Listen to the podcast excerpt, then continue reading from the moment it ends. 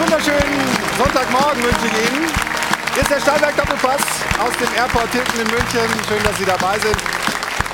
Wir haben eine ganze Menge zu besprechen hier, viele heiße Themen und natürlich beschäftigen wir uns mit der Niederlage des FC Bayern gestern in Gladbach. Julian Nagelsmann war richtig sauer. Richtig sauer über die Niederlage, aber vor allem über die rote Karte gegen Upamecano. Er sagt, das war doch nie und nimmer ein Foul und das hat das Ganze mitentschieden. Hinterher hat er sich dann auch in seiner Wortwahl ein bisschen verstiegen und ähm, musste das dann ein bisschen einkassieren. Also da gibt es eine Menge zu besprechen. Beim FC Bayern war das wirklich nur die rote Karte, die das Spiel in Richtung Gladbach gelenkt hat oder mehr? Und über diese rote Karte sprechen wir nachher gleich auch mit Tobias Welz. Er war nämlich Schiedsrichter bei dieser Partie und wird uns gleich erklären, warum er da rot gezeigt hat. Und natürlich, wenn es einen Verlierer gibt, gibt es auch einen Gewinner. Gladbach auf der anderen Seite super happy gestern, wirklich beeindruckend. Dabei hatte unter der Woche Trainer Farke noch gesagt, immer diese Anspruchshaltung bei uns, wir müssten international spielen, das ist mit dem Kader gar nicht möglich. Aber die Frage ist jetzt, gewinnt man gegen Bayern? Ist dann nicht doch das internationale Geschäft vielleicht ein Ziel? Darüber sprechen wir mit Gladbach Sportdirektor Roland Wirkus, der uns gleich live zugeschaltet sein wird aus Gladbach. Ja, und natürlich sprechen wir über die Bundesliga, die in diesem Jahr was hat, was wir lange vermisst haben, nämlich einen echten Titelkampf. Man mag es ja kaum glauben, da die Bayern verlieren, kann heute Union Tabellenführer werden, Dortmund kann gleichziehen. Die Konkurrenz gewinnt Leipzig, Frankfurt, Freiburg, alle performen. Außerdem haben wir volle Stadien, Spannung in allen Tabellenregionen. Ist die Bundesliga nicht viel besser, als wir in Deutschland oft über sie sprechen? Darüber wollen wir hier in der Sendung diskutieren. Jetzt freue ich mich auf einen Gast, der ein echtes Kind der Bundesliga ist. Er war Spieler bei Mönchengladbach, Meistertrainer mit dem VfB Stuttgart 2007, ist mit der Eintracht aufgestiegen, die er gestern auch gewonnen hat, 2012. Und seitdem ist die Eintracht in Liga 1 und die Fantasie reicht bei vielen für die größten Ziele. Hier ist er, Armin Fee, schönen guten Morgen.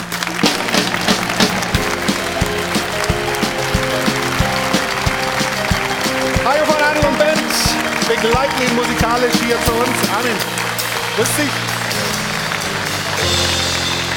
mal so geguckt, deine ganzen, viele deiner Ex-Clubs, ja, Augsburg, Gladbach, Stuttgart, Frankfurt, haben gestern gewonnen. Welcher Club ist eigentlich am nächsten bei dir am Herzen von denen, bei denen du warst?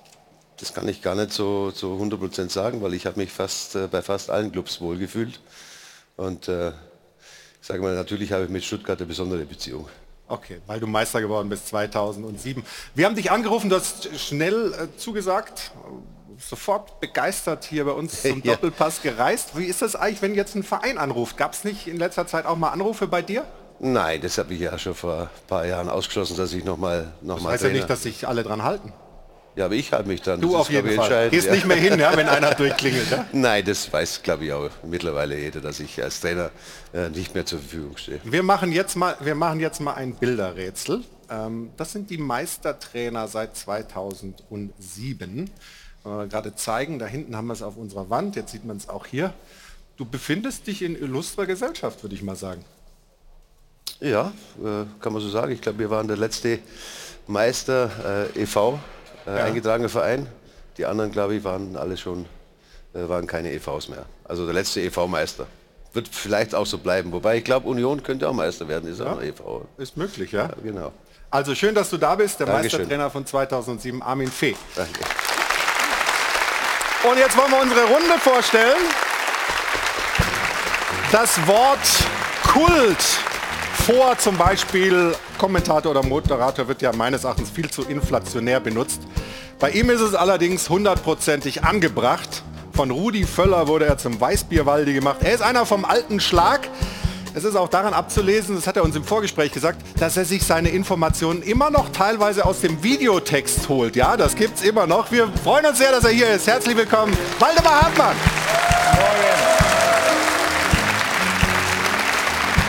Aber natürlich ist der Videotext nicht seine einzige Informationsquelle.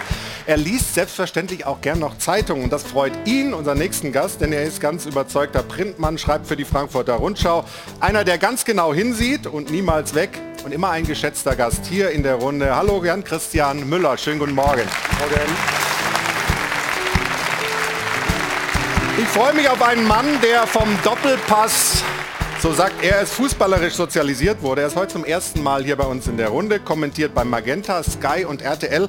Alles von dritter Liga bis Europapokal und sagt zum Thema Mönchengladbach, Mittelmaß darf da niemals der Anspruch sein. Guten Morgen, Christian Straßburger. Morgen.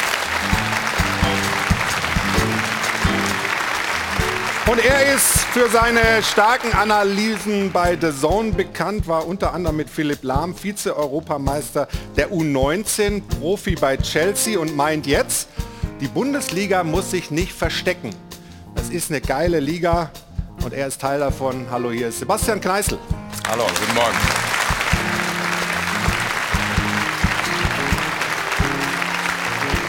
Und zu so einer starken Runde gehört natürlich auch ein starker Experte, der keine Angst hat, Klartext zu sprechen. Stefan gehört zu dieser Sendung wie das Phrasenschwein und das Phrasenschwein ist ihm ans Herz gewachsen. Deshalb füttert er es regelmäßig gerne, wahrscheinlich auch heute. Hallo Stefan Effenberg. Morgen. Morgen.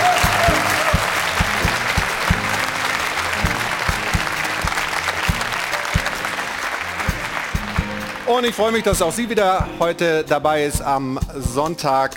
Ich freue mich auf Jana Wosnitzer, die jetzt die Frage der Woche hat. Und hier ist sie. Jana, guten Morgen. Schönen guten Morgen.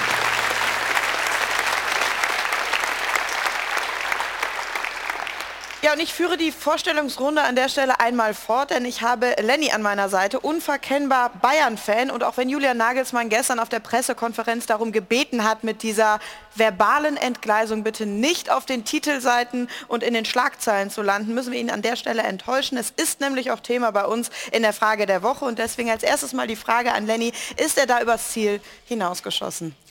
Meiner Meinung nach ja, weil wenn ich sowas sage, dann ist es eigentlich die logische Konsequenz, dass es eh am nächsten Tag äh, in der Zeitung steht. Und meiner Meinung nach ist Nagelsmann zu emotional. Ich glaube, Bayern tut gut daran, wenn man einen Trainer hat, der ein Stück weit kontrollierter ist in seinen Aussagen und seinen ähm, ja, Aktionen, gerade nach dem Spiel.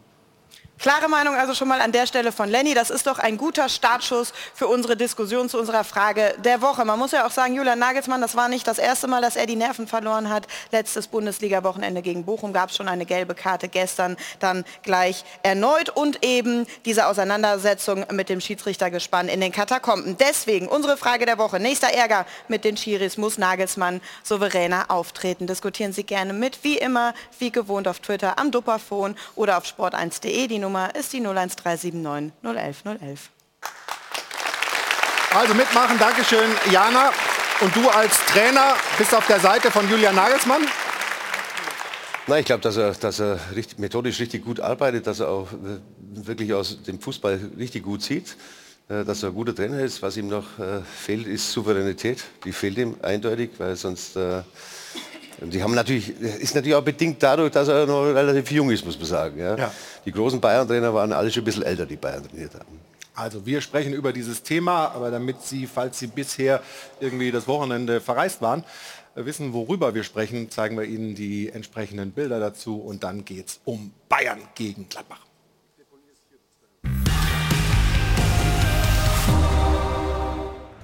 Julian Nagelsmann geht steil während des Spiels, später nach dem Spiel. Über die rote Karte gegen Upamecano konnte und wollte sich der Bayern-Trainer lange nicht beruhigen. In meinen Augen ist es einfach eine klare Fehlentscheidung. Musste bei so einer Situation schon 100% sicher sein. Da muss auch ein klares Foul sein. Das ist einfach kein Foul. Ja? Und ähm, ich glaube, wenn man Player fragt, wird er Ähnliches sagen, dass er halt damit gerechnet hat, dass Upa ihm einen Körper gibt, aber gab keinen Körper. Und dann ist es natürlich in meinen Augen auch wenn mein Kollege was anderes sagt, aber äh, ist auch clever von ihm, äh, für mich eine klare Fehlentscheidung. Nagelsmanns Ärger ist durchaus nachvollziehbar. Der Platzverweis ist mehr als hart. Nagelsmanns Wortwahl allerdings auch. Weichgespültes Pack, haben Sie gesagt. Ja, da meine ich ja nicht nur die Schiedsrichter. Nagelsmann verliert zum wiederholten Mal die Fassung. Und ist auch in der Pressekonferenz nur zu einer wachsweich gespülten Entschuldigung bereit.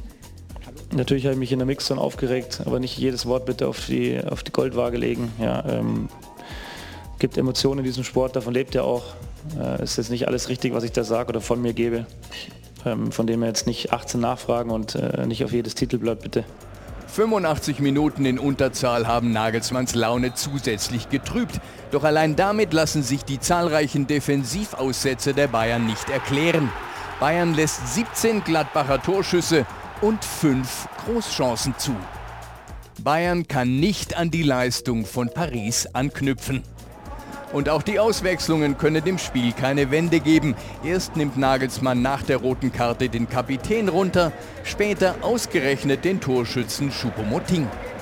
Die rote Karte hat das Spiel natürlich beeinflusst. Wir meinen aber, Bayern hat das Spiel trotzdem verdient verloren.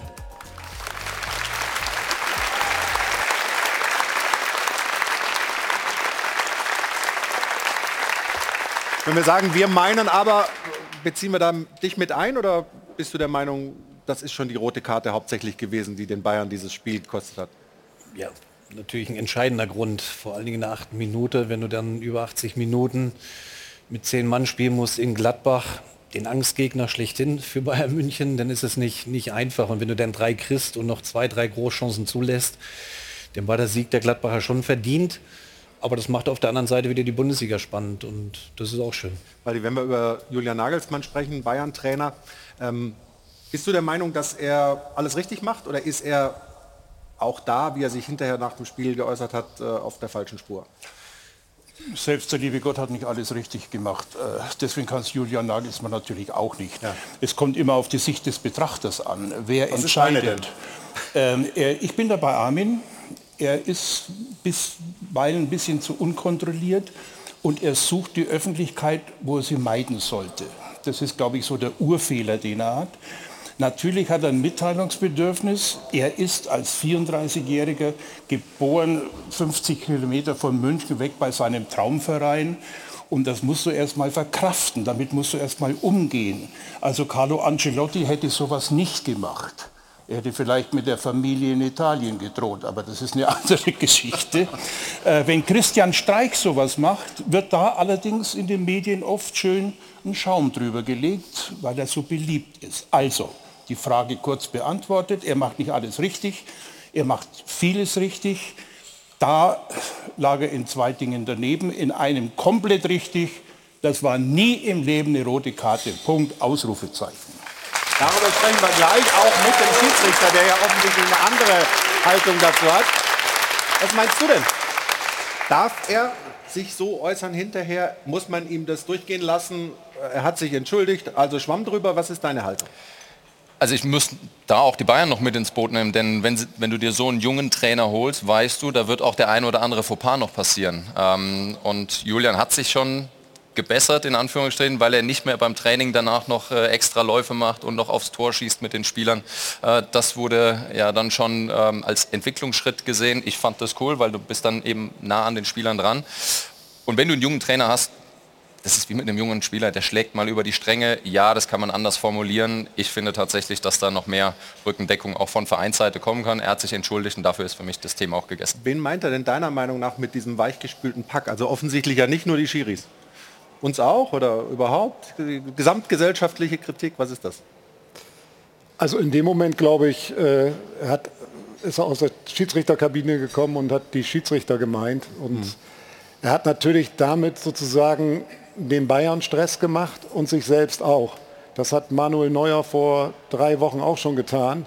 Und ich glaube, das, ähm, das ist wunderbar für den Unterhaltungsbetrieb Bundesliga, heute für die Sendung. Klasse. Ja.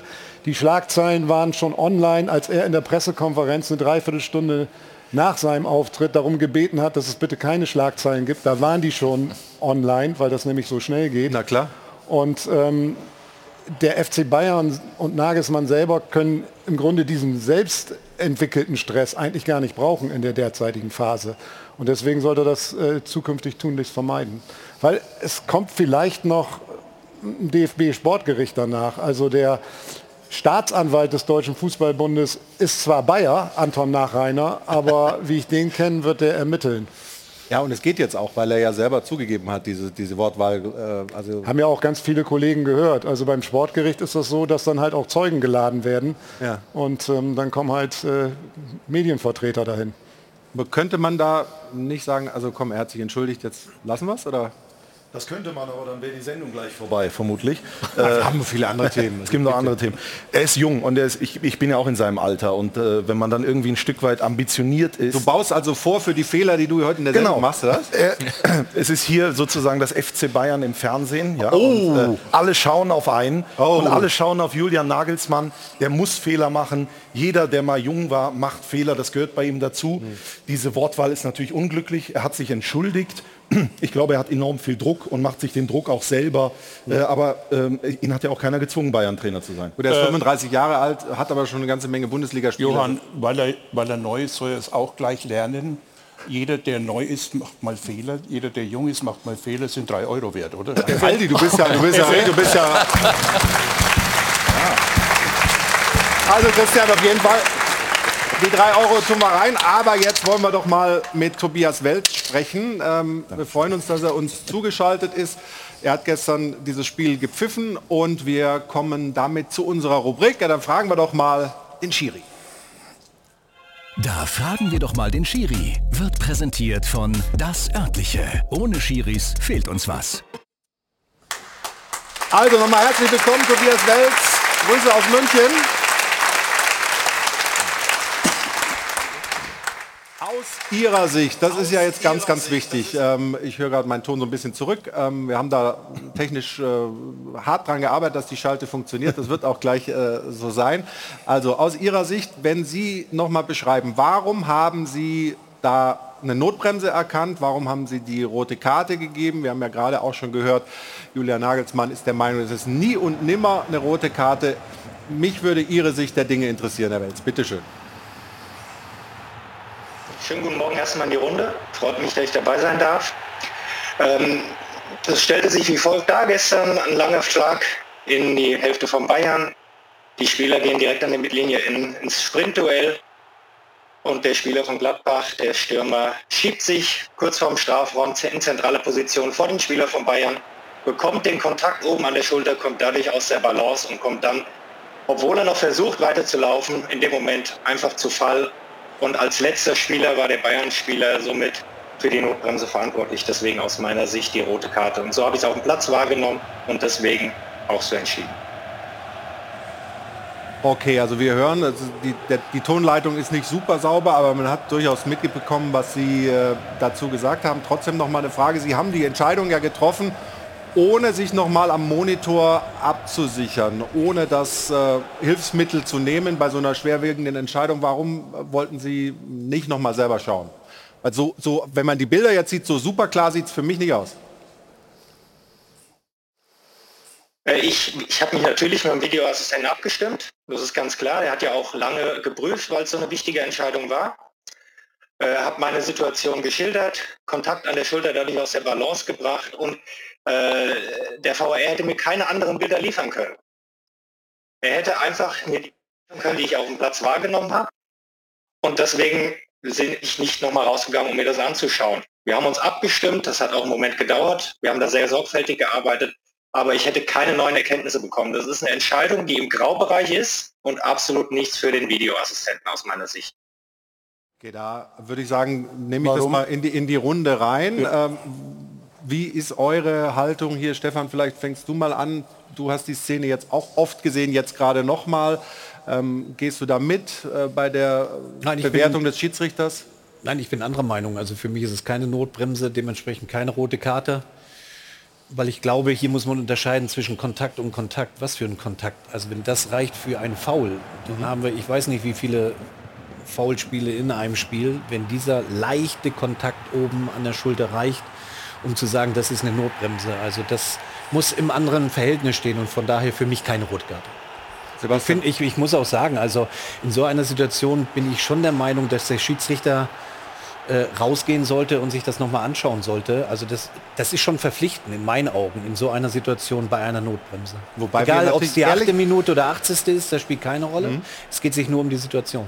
Weil ehrlicherweise haben wir hier auch in der Runde schon oft gesagt, wir wollen Schiedsrichter, die selbst entscheiden, die nicht nur alles sozusagen mit Netz und doppeltem Boden machen. Sebastian, was ist denn deine Haltung äh, als ehemaliger Fußballspieler zu dieser Szene? Hart und in der modernen Zeit aber vertretbar. Und, ähm, Was heißt in der modernen Zeit? Modernen Zeit, da muss ich natürlich auch den Stürmer mit reinnehmen, der gerne den Kontakt auch annimmt und, äh, und, und achtet darauf. Aber es gibt ja vier Kriterien letzten Endes in der äh, Schiedsrichtersprache, glaube ich. Äh, willst, äh, korrigieren Sie mich, wenn ich, wenn ich falsch liege.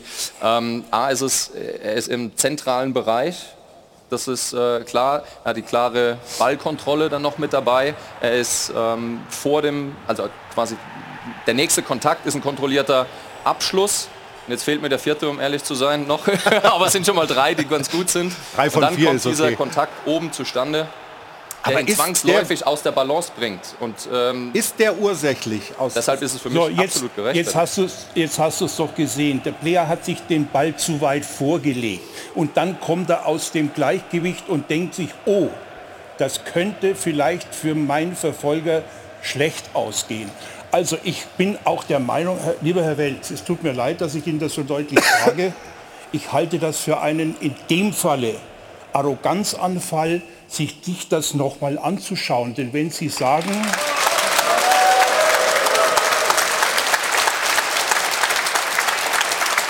Denn wenn Sie sagen, das war kein Fall für den Videoschiedsrichter, wieso hat er sich denn dann angeschaut und wieso habt ihr zwei Minuten überlegen müssen? Offenbar war es doch ein Fall. Wenn Sie sich das anschauen, bei Ihrer Meinung bleiben, diskutieren wir heute, glaube ich, gar nicht so lange. Mein Grund ist, Sie haben sich nicht angeschaut, Sie haben es entschieden, wie einige Ihrer Kollegen in den letzten Wochen. Und das ist das, was nicht gut ankommt. Weder Bei- bei, bei den den- Trainern noch bei den Zuschauern. Herr Welz, bei dem, bei dem harten Vorwurf von, von Waldemar Hartmann, dass das was mit Arroganz zu tun habe, äh, möchte ich Ihnen auf jeden Fall die Chance geben, da direkt zu antworten. Jeder hat seine Meinung, das ist auch völlig okay, aber das hat natürlich überhaupt nichts mit Arroganz zu tun. Die Fans wollen Schiedsrichter, die auf dem Platz entscheiden. Das habe ich in dem Fall getan. Wir haben uns abgestimmt, wir haben sorgfältig gearbeitet und äh, in der letzten Zeit wurde die Diskussion geführt, wir sind zu viel draußen. In dem Fall haben wir uns so entschieden. Die Bilder hätten mir keine neuen Aufschlüsse gegeben. Trotzdem kann ich die Argumente nachvollziehen, aber in dem Fall bin ich anderer Meinung. Nachgefragt.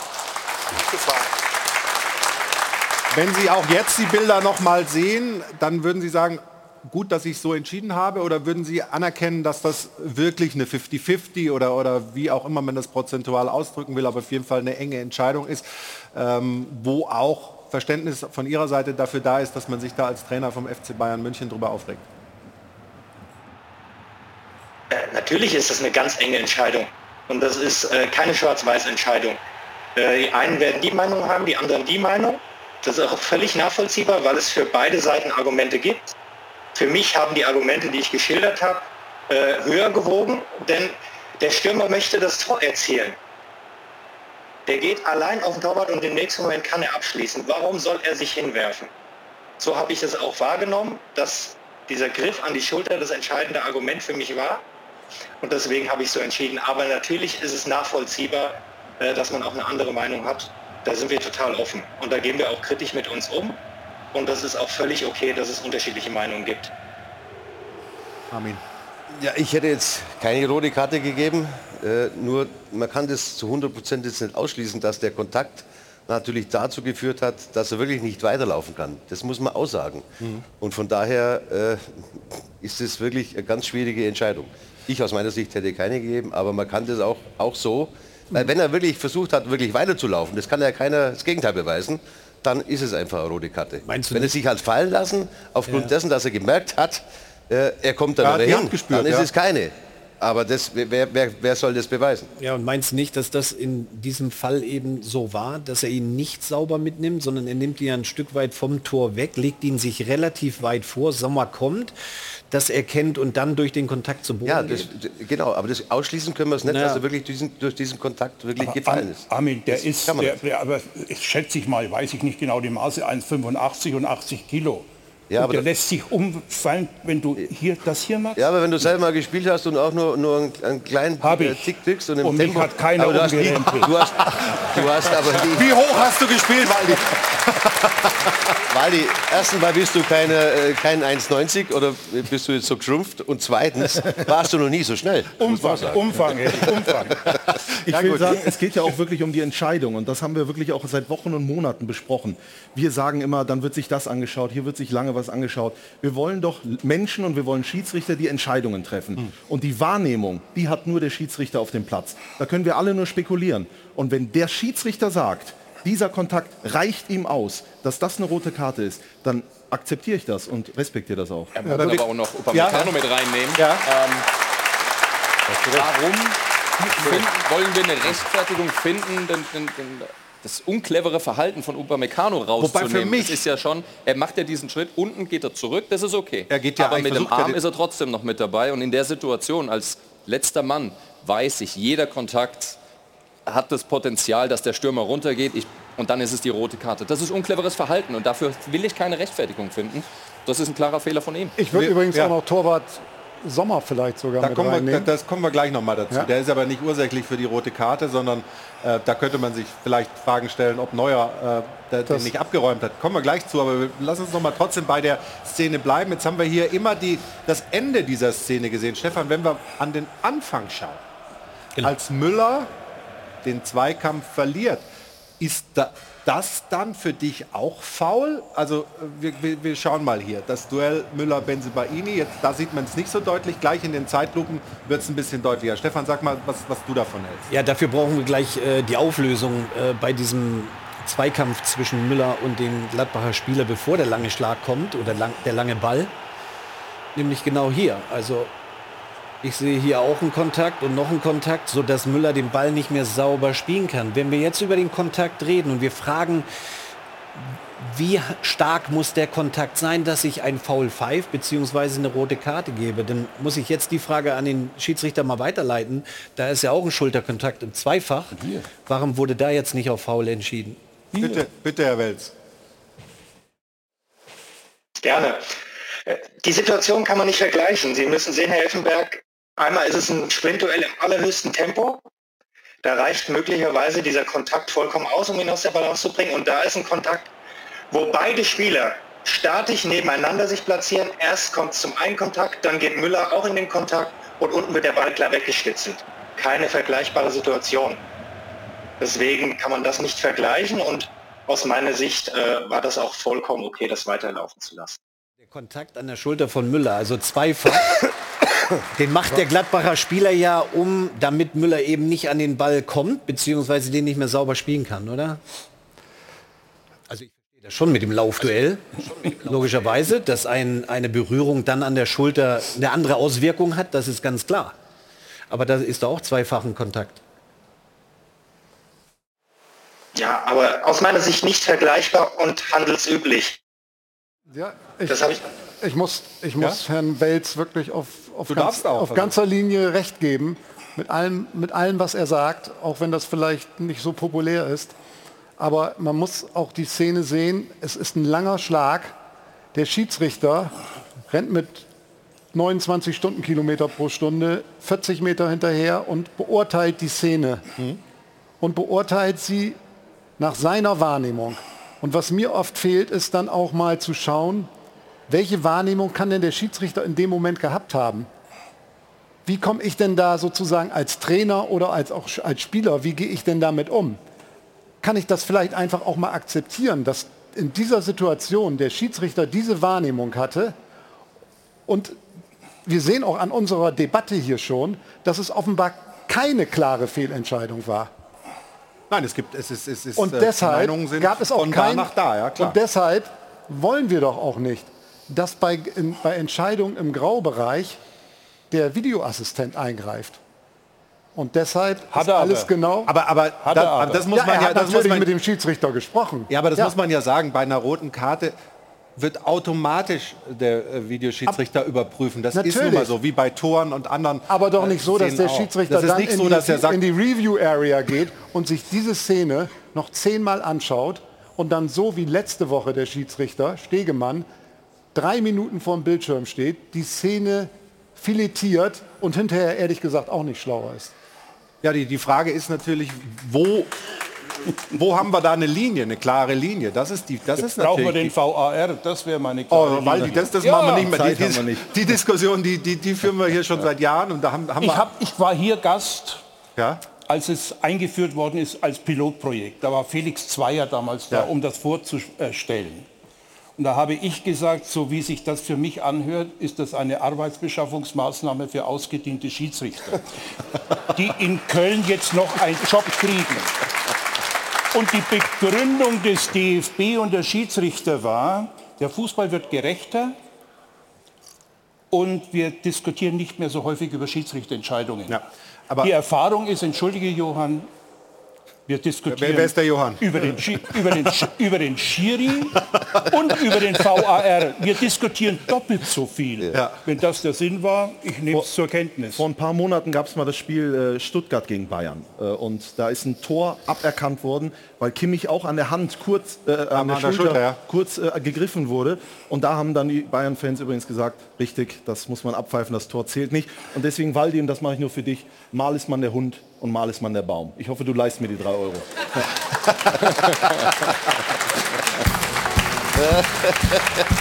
So, jetzt. Das sind Also- doch mal meine. Ja.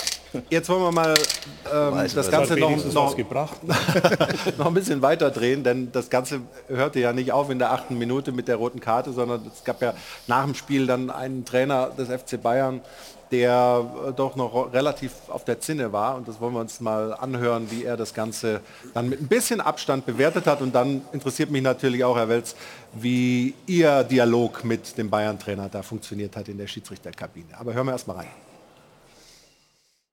Ich habe gefragt, äh, ob er nach wie vor sieht, dass eine rote Karte ist.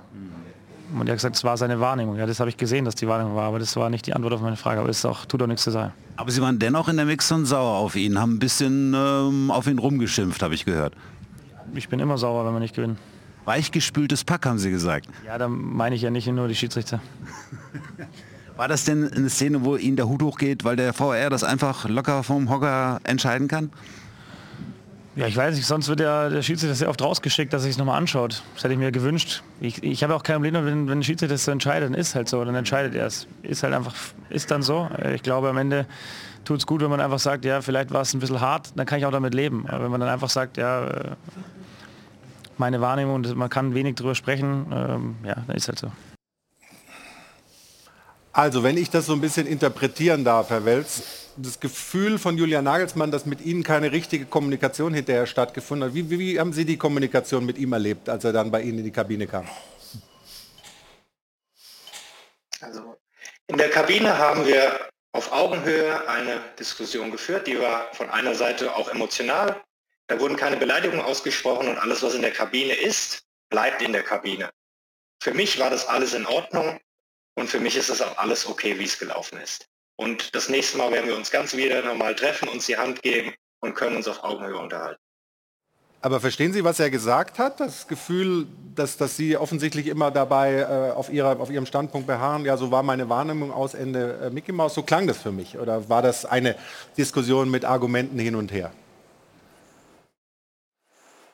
Da ging es kurz Moment hin und her. Und man, wie ich schon vorhin gesagt habe, es gibt Argumente dafür und dagegen. Und ähm, direkt nach dem Spiel so eine Diskussion zu führen, ist manchmal okay und manchmal muss man auch mal durchatmen.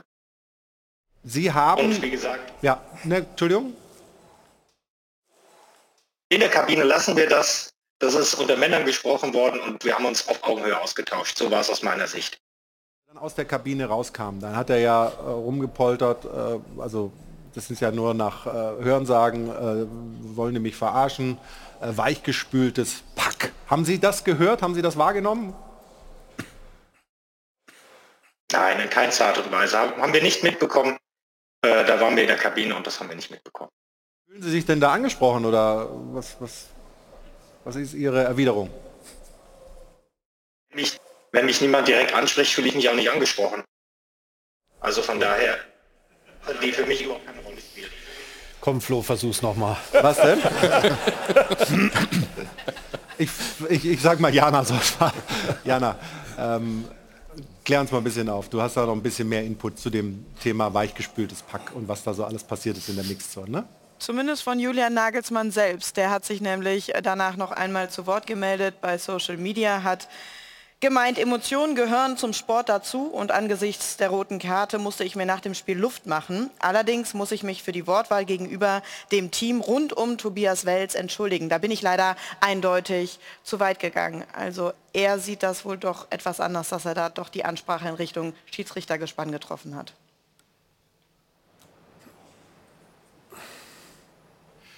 So, äh, ja, naja, also es war noch, äh, auf meinem Ohr wurde mir noch äh, ein bisschen länger noch was erzählt. Das habe ich erst zu Ende äh, angehört.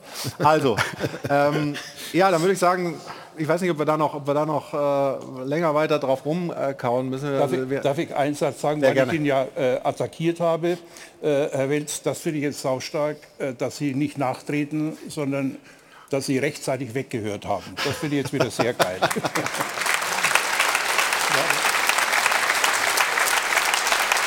Also, das ist ein schönes Schlusswort für diese Rubrik. Wir bedanken uns äh, für die offenen Worte, Tobias Welz, ähm, und äh, Grüßen aus München. Dankeschön für den kurzen Besuch und die Aufklärungsversuche zumindest zu dieser Causa rote Karte gegen Upamecano.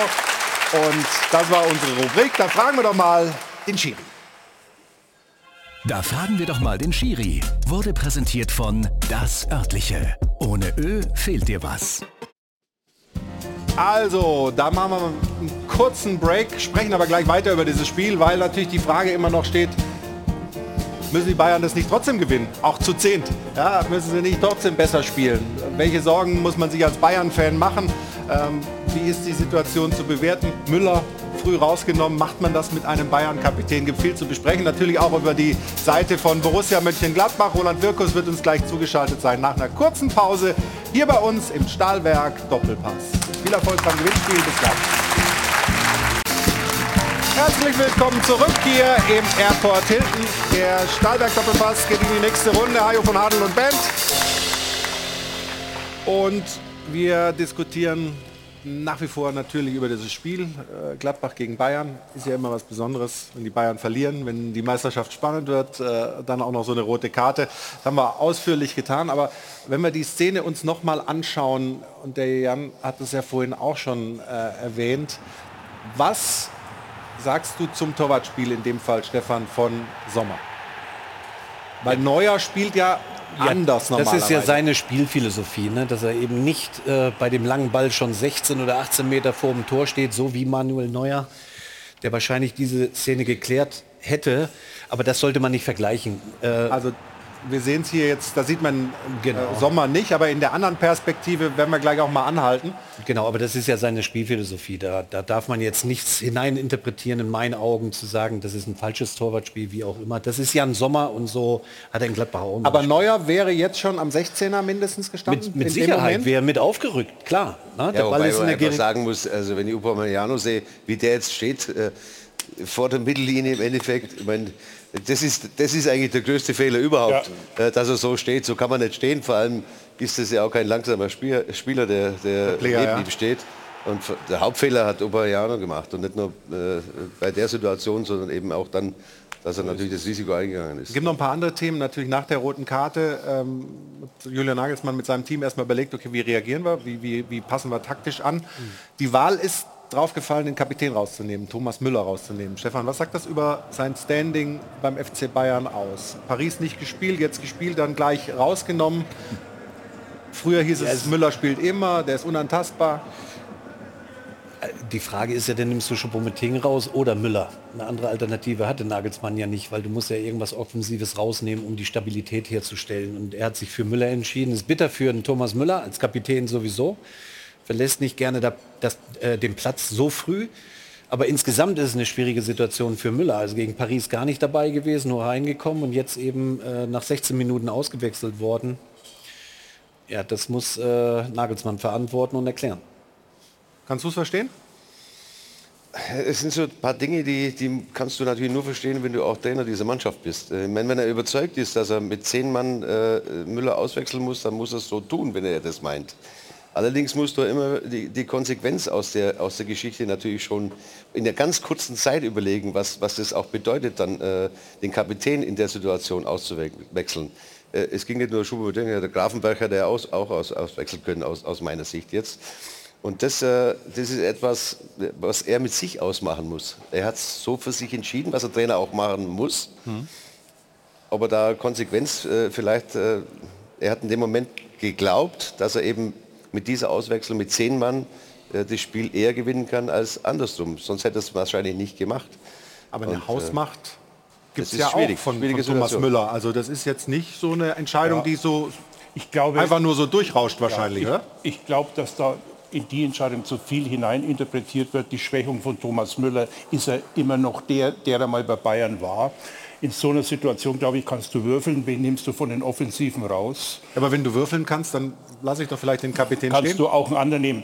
Äh, er hat sich dafür entschieden. Ich bin schon wieder bei Armin, äh, weil er einen Grund dafür hatte. Äh, ich glaube nicht, dass das eine persönliche Schwächung von Thomas im Gebilde des FC Bayern und der Mannschaft bedeutet. Ich glaube, es braucht da einfach Tempo. Die laufintensivsten Spieler. So hat Nagelsmann ja auch begründet. Ja, und ich glaube, das kann man immer glauben. Ausnahmsweise. Was meinst du damit? Nein. Wir, wir, wir, sind ja auch schon sehr kritisch mit Julian Nagelsmann, mit dem jungen Mann. Wir legen die Lupe drauf, natürlich auch, weil er Bayern-Trainer ist, weil er jetzt natürlich uns auch den Teppich gelegt hat. Aber man muss natürlich auch mal sagen, das ist vermutlich der kommende äh, Trainerstar, den wir hier in Deutschland haben. Äh, den müssen wir nicht unterstützen, wo wir hier alle sind. Aber den sollten wir vielleicht auch mal ein bisschen schalten und walten lassen wobei, und nicht überall immer. Wobei äh, man kann aber hinterfragen, äh, bei dieser Aufstellung, die er eigentlich getätigt hat. Ja, das dass er, dass er fünfmal Sache, wo ich sage, wie ich die Aufstellung gelesen hat. habe, habe ich gedacht, oh, ja. Also nächste Woche ist jetzt nächste Woche wieder ein Spiel, wieso er jetzt so viel wechselt, genau. als Beispiel jetzt. Ja, und nächste Woche ist kein Spiel, das nächste Spiel ist gegen Union Berlin. Äh, von daher könnte man auch mal die Aufstellung, die für mich dann schon äh, gegen Gladbach, gegen Angstgegner, jetzt gerade im Flow gegen Paris zu gewinnen, dass man so viel Wechsel dann äh, stattfinden, äh, kann man auch hinterfragen. Also ich sehe tatsächlich genau den Punkt bei Julian, den er noch oder diesen Schritt, den er noch machen muss. Es ist sehr inhaltlich bei ihm. Es ist sehr taktisch, sehr lösungsorientiert. Welcher Spieler passt wann genau auf, aufs Feld, rein aus taktischer Natur. Mir fehlt aber genauso dieser, dieser Schuss einfach nochmal Stimmung oder dieses Gefühl für die Mannschaft. Denn Thomas weiß natürlich mit seiner Erfahrung, okay, Platzverweis äh, gegen Gladbach. So, jetzt braucht es Erfahrung, das zusammenzuhalten, Kommunikation auf dem Platz, Gefühl für die Mannschaft zu haben. Das ist für mich der nächste Schritt, den Julian noch machen muss, um eine Mannschaft besser zu verstehen, um das noch besser führen zu können. Ähm, das war für mich rein inhaltlicher Natur und null Angriff gegen Thomas Müller. Ich habe noch ein Beispiel dafür. Äh, ich wohne in Leipzig seit drei Jahren, als die im Pokalfinale gestanden sind. Er war Trainer in Leipzig, hat im Halbfinale Forsberg das 2 zu 1 gegen Werder Bremen gemacht. Er hat sie ins Pokalfinale geschossen. Und beim Pokalfinale hat er ihn nicht aufgestellt. Da haben viele, viele Menschen, die nahe bei RB sind, den Kopf geschüttelt. Warum hat er das gemacht? Ich glaube, sie eifern immer noch alle Guardiola nach der genauso verkopft ist und deswegen offenbar noch nie die Champions League gewonnen hat, weil er immer was ganz Besonderes machen will und das ging dann immer ganz besonders in die Hosen. Er ist der große Guru, und daran lehnen sie sich alle irgendwo an. Ja, aber in diesem aber Fall falls du mal noch mal bei, bei Wer wird Millionär drankommst, also der hat schon mal die Champions League gewonnen. Ne? Wer? Der Guardiola. Mit, aber ja, mit aber Barcelona. Mit, aber mit einer Mannschaft. Ja, ich sag's ja nur. Die hätte ich ich helfe dir doch nur für deinen nächsten Einsatz bei Günther Jauch. Die hätte ich durchs Telefon trainieren können mit Xavi, Messi und Iniesta. Aber es geht ja in Johann, genau. so. Nein, Entschuldigung. Bisschen ging es Nagelsmann natürlich auch darum, kann vielleicht Armin Fee auch was zu sagen oder auch ähm, Sebastian und Stefan als ehemalige Profis, dass er halt einen, einen Kader hat, bei dem er natürlich Spieler wie Blind und Gravenberg natürlich auch ein bisschen bei Laune halten will. Also ich habe mich auch erst gewundert, hm. was die personelle Auswahl anbetrifft, weil das war ja nicht die Top-Mannschaft. Er hätte ja sozusagen bessere Spieler auswählen können. Aber er hat natürlich auch an den weiteren Verlauf der Saison gedacht und daran, hm. dass er Spieler hat, die unzufrieden sind. Und die, das ist halt für einen Trainer eine ganz schwierige Situation dann auch. Für uns ist die leichter, das stimmt. Für ja. uns ist ein bisschen leichter und dann zu sagen, ja, die, die spielen einfach nicht wochenlang, ist vielleicht auch eine falsche Entscheidung. Weiß Trotzdem, nicht, wie, lass, lass, uns, lass uns mal ins Spiel reingucken. Auch mal wirklich mal inhaltlich, ja, also wie Julian Nagelsmann drüber reden, was machen die Bayern eigentlich da gut und was machen sie schlecht. Jetzt, äh, Stefan, hier, das darf doch nie sein, dass da zwei am 16er so frei sind. Das hast du richtig erkannt. Ah, das ist inhaltlich stark. Da sollte auch bei zehn Leuten einer zumindest den Rückraum äh, abdecken. Das haben die Bayern hier nicht gemacht. Und dann ist es ein relativ einfaches Spiel. Stillen trifft den voll und satt. Ähm, aber so frei dürfen nicht zwei Spieler von Gladbach im Rückraum stehen. Hast du eine Erklärung dafür, warum das alles noch geschuldet dieser, dieser roten Karte oder was? Also grundsätzlich ist es ja eine Ansage vom Trainer, dass der Rückraum immer äh, mit, zumindest mit einem äh, abgedeckt wird. Ähm, und das sollten die Spieler auch von sich aus. Also ein, Führungsspieler, der erkennt das und sagt, geh du raus, ich bleib hier, ich bleib in dem, bleib in dem Raum. Das sollten die Spieler jetzt mal weg vom Nagelsmann auch selber klären und, und regeln können und müssen auch. Guck mal, das zweite Tor äh, von Gladbach, also Choupo-Moting hat ja das, äh, den Ausgleich geschossen, aber das zweite Tor von Gladbach 2 zu 1 von Jonas Hofmann, 55. Minute. Auch da, Stefan, verhalten sich die Bayern nicht in allen Zweikämpfen so richtig konsequent. Nein, sie sind, nein so. nicht konsequent, nicht aggressiv. Hier Musiala, also erstmal bei der Ballannahme und dann auch in dem geführten Zweikampf. Und dann spielt es aber Gladbach gut. Also das muss man schon sagen. Sie spielen dann mit wenig Kontakten und sind blank vor, vor Jan Sommer. Ähm, aber dieses Zweikampfverhalten, also das musst du ja schon unterbinden. Also und das haben sie nicht getan und lassen die Gladbacher halt spielen. Und wenn sie sie spielen lässt, dann sind sie schon stark. Ähm, aber nochmal zurück zu deinem Punkt, den du gerade angesprochen hast, ähm, mit, mit äh, Bayern München, mit dieser Rotation. Armin hat es ja auch angesprochen. Ich bin auch der Meinung, dass du in so einer Phase es dir eben nicht erlauben kannst, zu sagen, ich gebe jetzt mal Gravenberg, um sie ruhig zu halten oder wen auch immer die Möglichkeit mal zu performen oder zu spielen oder den blind auf der Außenbahn. Nein, weil in der Phase, in der Bayern München sich befindet, mit dem Druck von hinten, alle haben gewonnen, andere können heute nachlegen, Dortmund Union, äh, musst du die, die stärkste Elf stellen. Na, du hast keine englische Woche, äh, du kannst das sehr gut steuern, also Trainingssteuerung, äh, äh, um, um dich wieder zu erholen. Also Das kann ich das, das auch dritte nicht Tor, also da auch blind jetzt nicht gerade besonders geschickt Nein, und, ja, und sieht auch nicht wirklich fit aus. Und das kommt dann so dazu. Und dann kann man schon mal die Frage stellen, wäre es nicht richtig gewesen, in diesem Spiel, wo du weißt, das ist ein Angstgegner, das ist ein schwieriges Spiel. Du musst deine Tabellenführung verteidigen, nicht die besten elf zu spielen. Das hat mir weh, dass ein Musiala auf der Bank sitzt, dass ein Sané auf der Bank sitzt. Ähm, aber auch das hat dann im, in der Konsequenz äh, Nagelsmann zu verantworten. Müsste die Qualität der Leute, die gespielt haben, nicht eigentlich trotzdem reichen? Ja gut, das, das Spiel natürlich, ich sage mal 80 Minuten Unterzahl, das kannst du jetzt nicht als Maßstab dann natürlich nehmen. Ne? Das, nach 10 Minuten äh, äh, ein Mann weniger macht das Spiel komplett anders. Also von daher können wir das gar nicht beantworten. Nur ich sage, wenn ich jetzt ich, diese Woche gar kein Spiel habe, dann kann ich äh, natürlich, muss ich die beste Mannschaft aus meiner Sicht jetzt aufstellen, um das Spiel, gerade beim Gegner, wo ich jetzt glaube ich fünfmal nicht gewonnen habe, Ja. äh, äh, dann auch mir, mir das weitere Selbstvertrauen für die nächste Zeit zu holen. Die Zeit habe ich dann. Wenn ich jetzt sage, okay, ich muss wechseln, natürlich muss er auch dran denken, dass andere Spieler, die braucht er irgendwann auch. Ja, wenn die gar nicht spielen, dann hilft es auch nichts, weil sie gar keine Spielpraxis haben. Natürlich macht es Sinn, Spieler reinzubringen, um sie vielleicht dann bei ein paar Verletzungen dann auch dabei zu haben. Aber der Zeitpunkt ist dann auch entscheidend, weil die nächsten englischen Wochen kommen und da musst du natürlich wechseln. Und dann kannst du eben auch vielleicht da wechseln. Aber es ist immer natürlich von außen gesehen und ich sehe natürlich keine einzige Trainings. Ich sehe das alles nicht, das weiß ich alles nicht. Also von daher ist es immer natürlich oberflächlich, was ich dann sage. Aber es ist etwas, äh, was mich absolut gestern gewundert hat, gerade in der Situation nach dem Klassespiel in Paris, haben sie es super gespielt, muss sagen, dann nachzulegen und auch die ganze Konkurrenz im Endeffekt auch äh, damit zu sagen, hör zu Jungs, wir sind jetzt da. Ne? Und, und so verlierst du dieses Spiel gestern, das natürlich schon bedingt auch deshalb verloren worden ist, weil du äh, nur mit zehn Mann gespielt hast. Aber allein die Aufstellung hat mir schon angedeutet, dass man irgendwo, dass ich jetzt nicht hundertprozentig sicher bin, dass ich das Spiel dann gewinne. Also das ist etwas, wo ich, äh, ich hätte da anders aufgestellt. Oberflächlich von außen. Wir betrachten gleich die andere Seite. Borussia Mönchengladbach wollen wir schauen, wo der Weg dahin gehen kann. Farke hat unter der Woche gesagt, es wird viel zu viel hier verlangt und das ist gar nicht drin in dem Kader. Jetzt schlägt man Bayern. Die Frage ist, welche Ansprüche der Fans sich daraus ableiten. Das wollen wir gleich besprechen mit dem Sportdirektor, mit Roland Wirkus, der uns zugeschaltet sein wird nach einer kurzen Pause. Dann melden wir uns wieder hier aus äh, dem Airport Hilton mit dem Stahlberg Doppelpass. Bis gleich, kurzen Moment Geduld, dann gleich Borussia, Mönchen, Gladbach und Sie äh, haben hoffentlich Glück bei unserem Gewinnspiel. Bis in ein paar Minuten. Willkommen zurück in München im Hilton am Flughafen zum Stahlberg Doppelpass. Wir haben wie immer ja eine Frage der Woche gestellt und Jana hat Ergebnisse für uns. Bitte schön, Jana.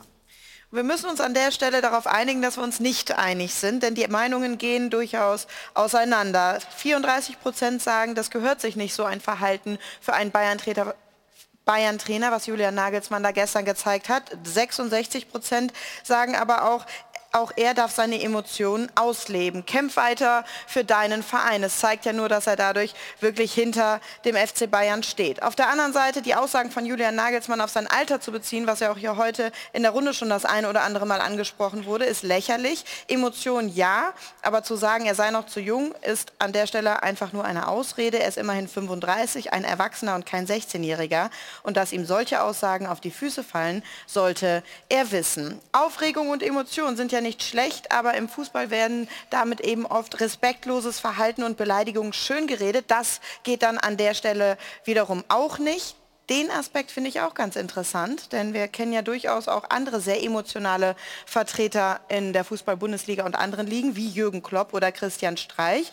Dort ist dann eben es oft okay, wenn sie über die Stränge schlagen. Für ihre Emotionalität werden sie oft sogar gefeiert. Bei Nagelsmann ist das dann ein No-Go. Da wird dann vielleicht ein bisschen mit zweierlei Maß gemessen. Aber da sind wir dann wieder bei unserer Frage der Woche. Er ist nun mal der Trainer des FC Bayern München. Und das zählt dann doch noch mal anders. So viel also erstmal aus dem Netz. Jetzt noch Ihre Meinungen zu Hause am Dopafon.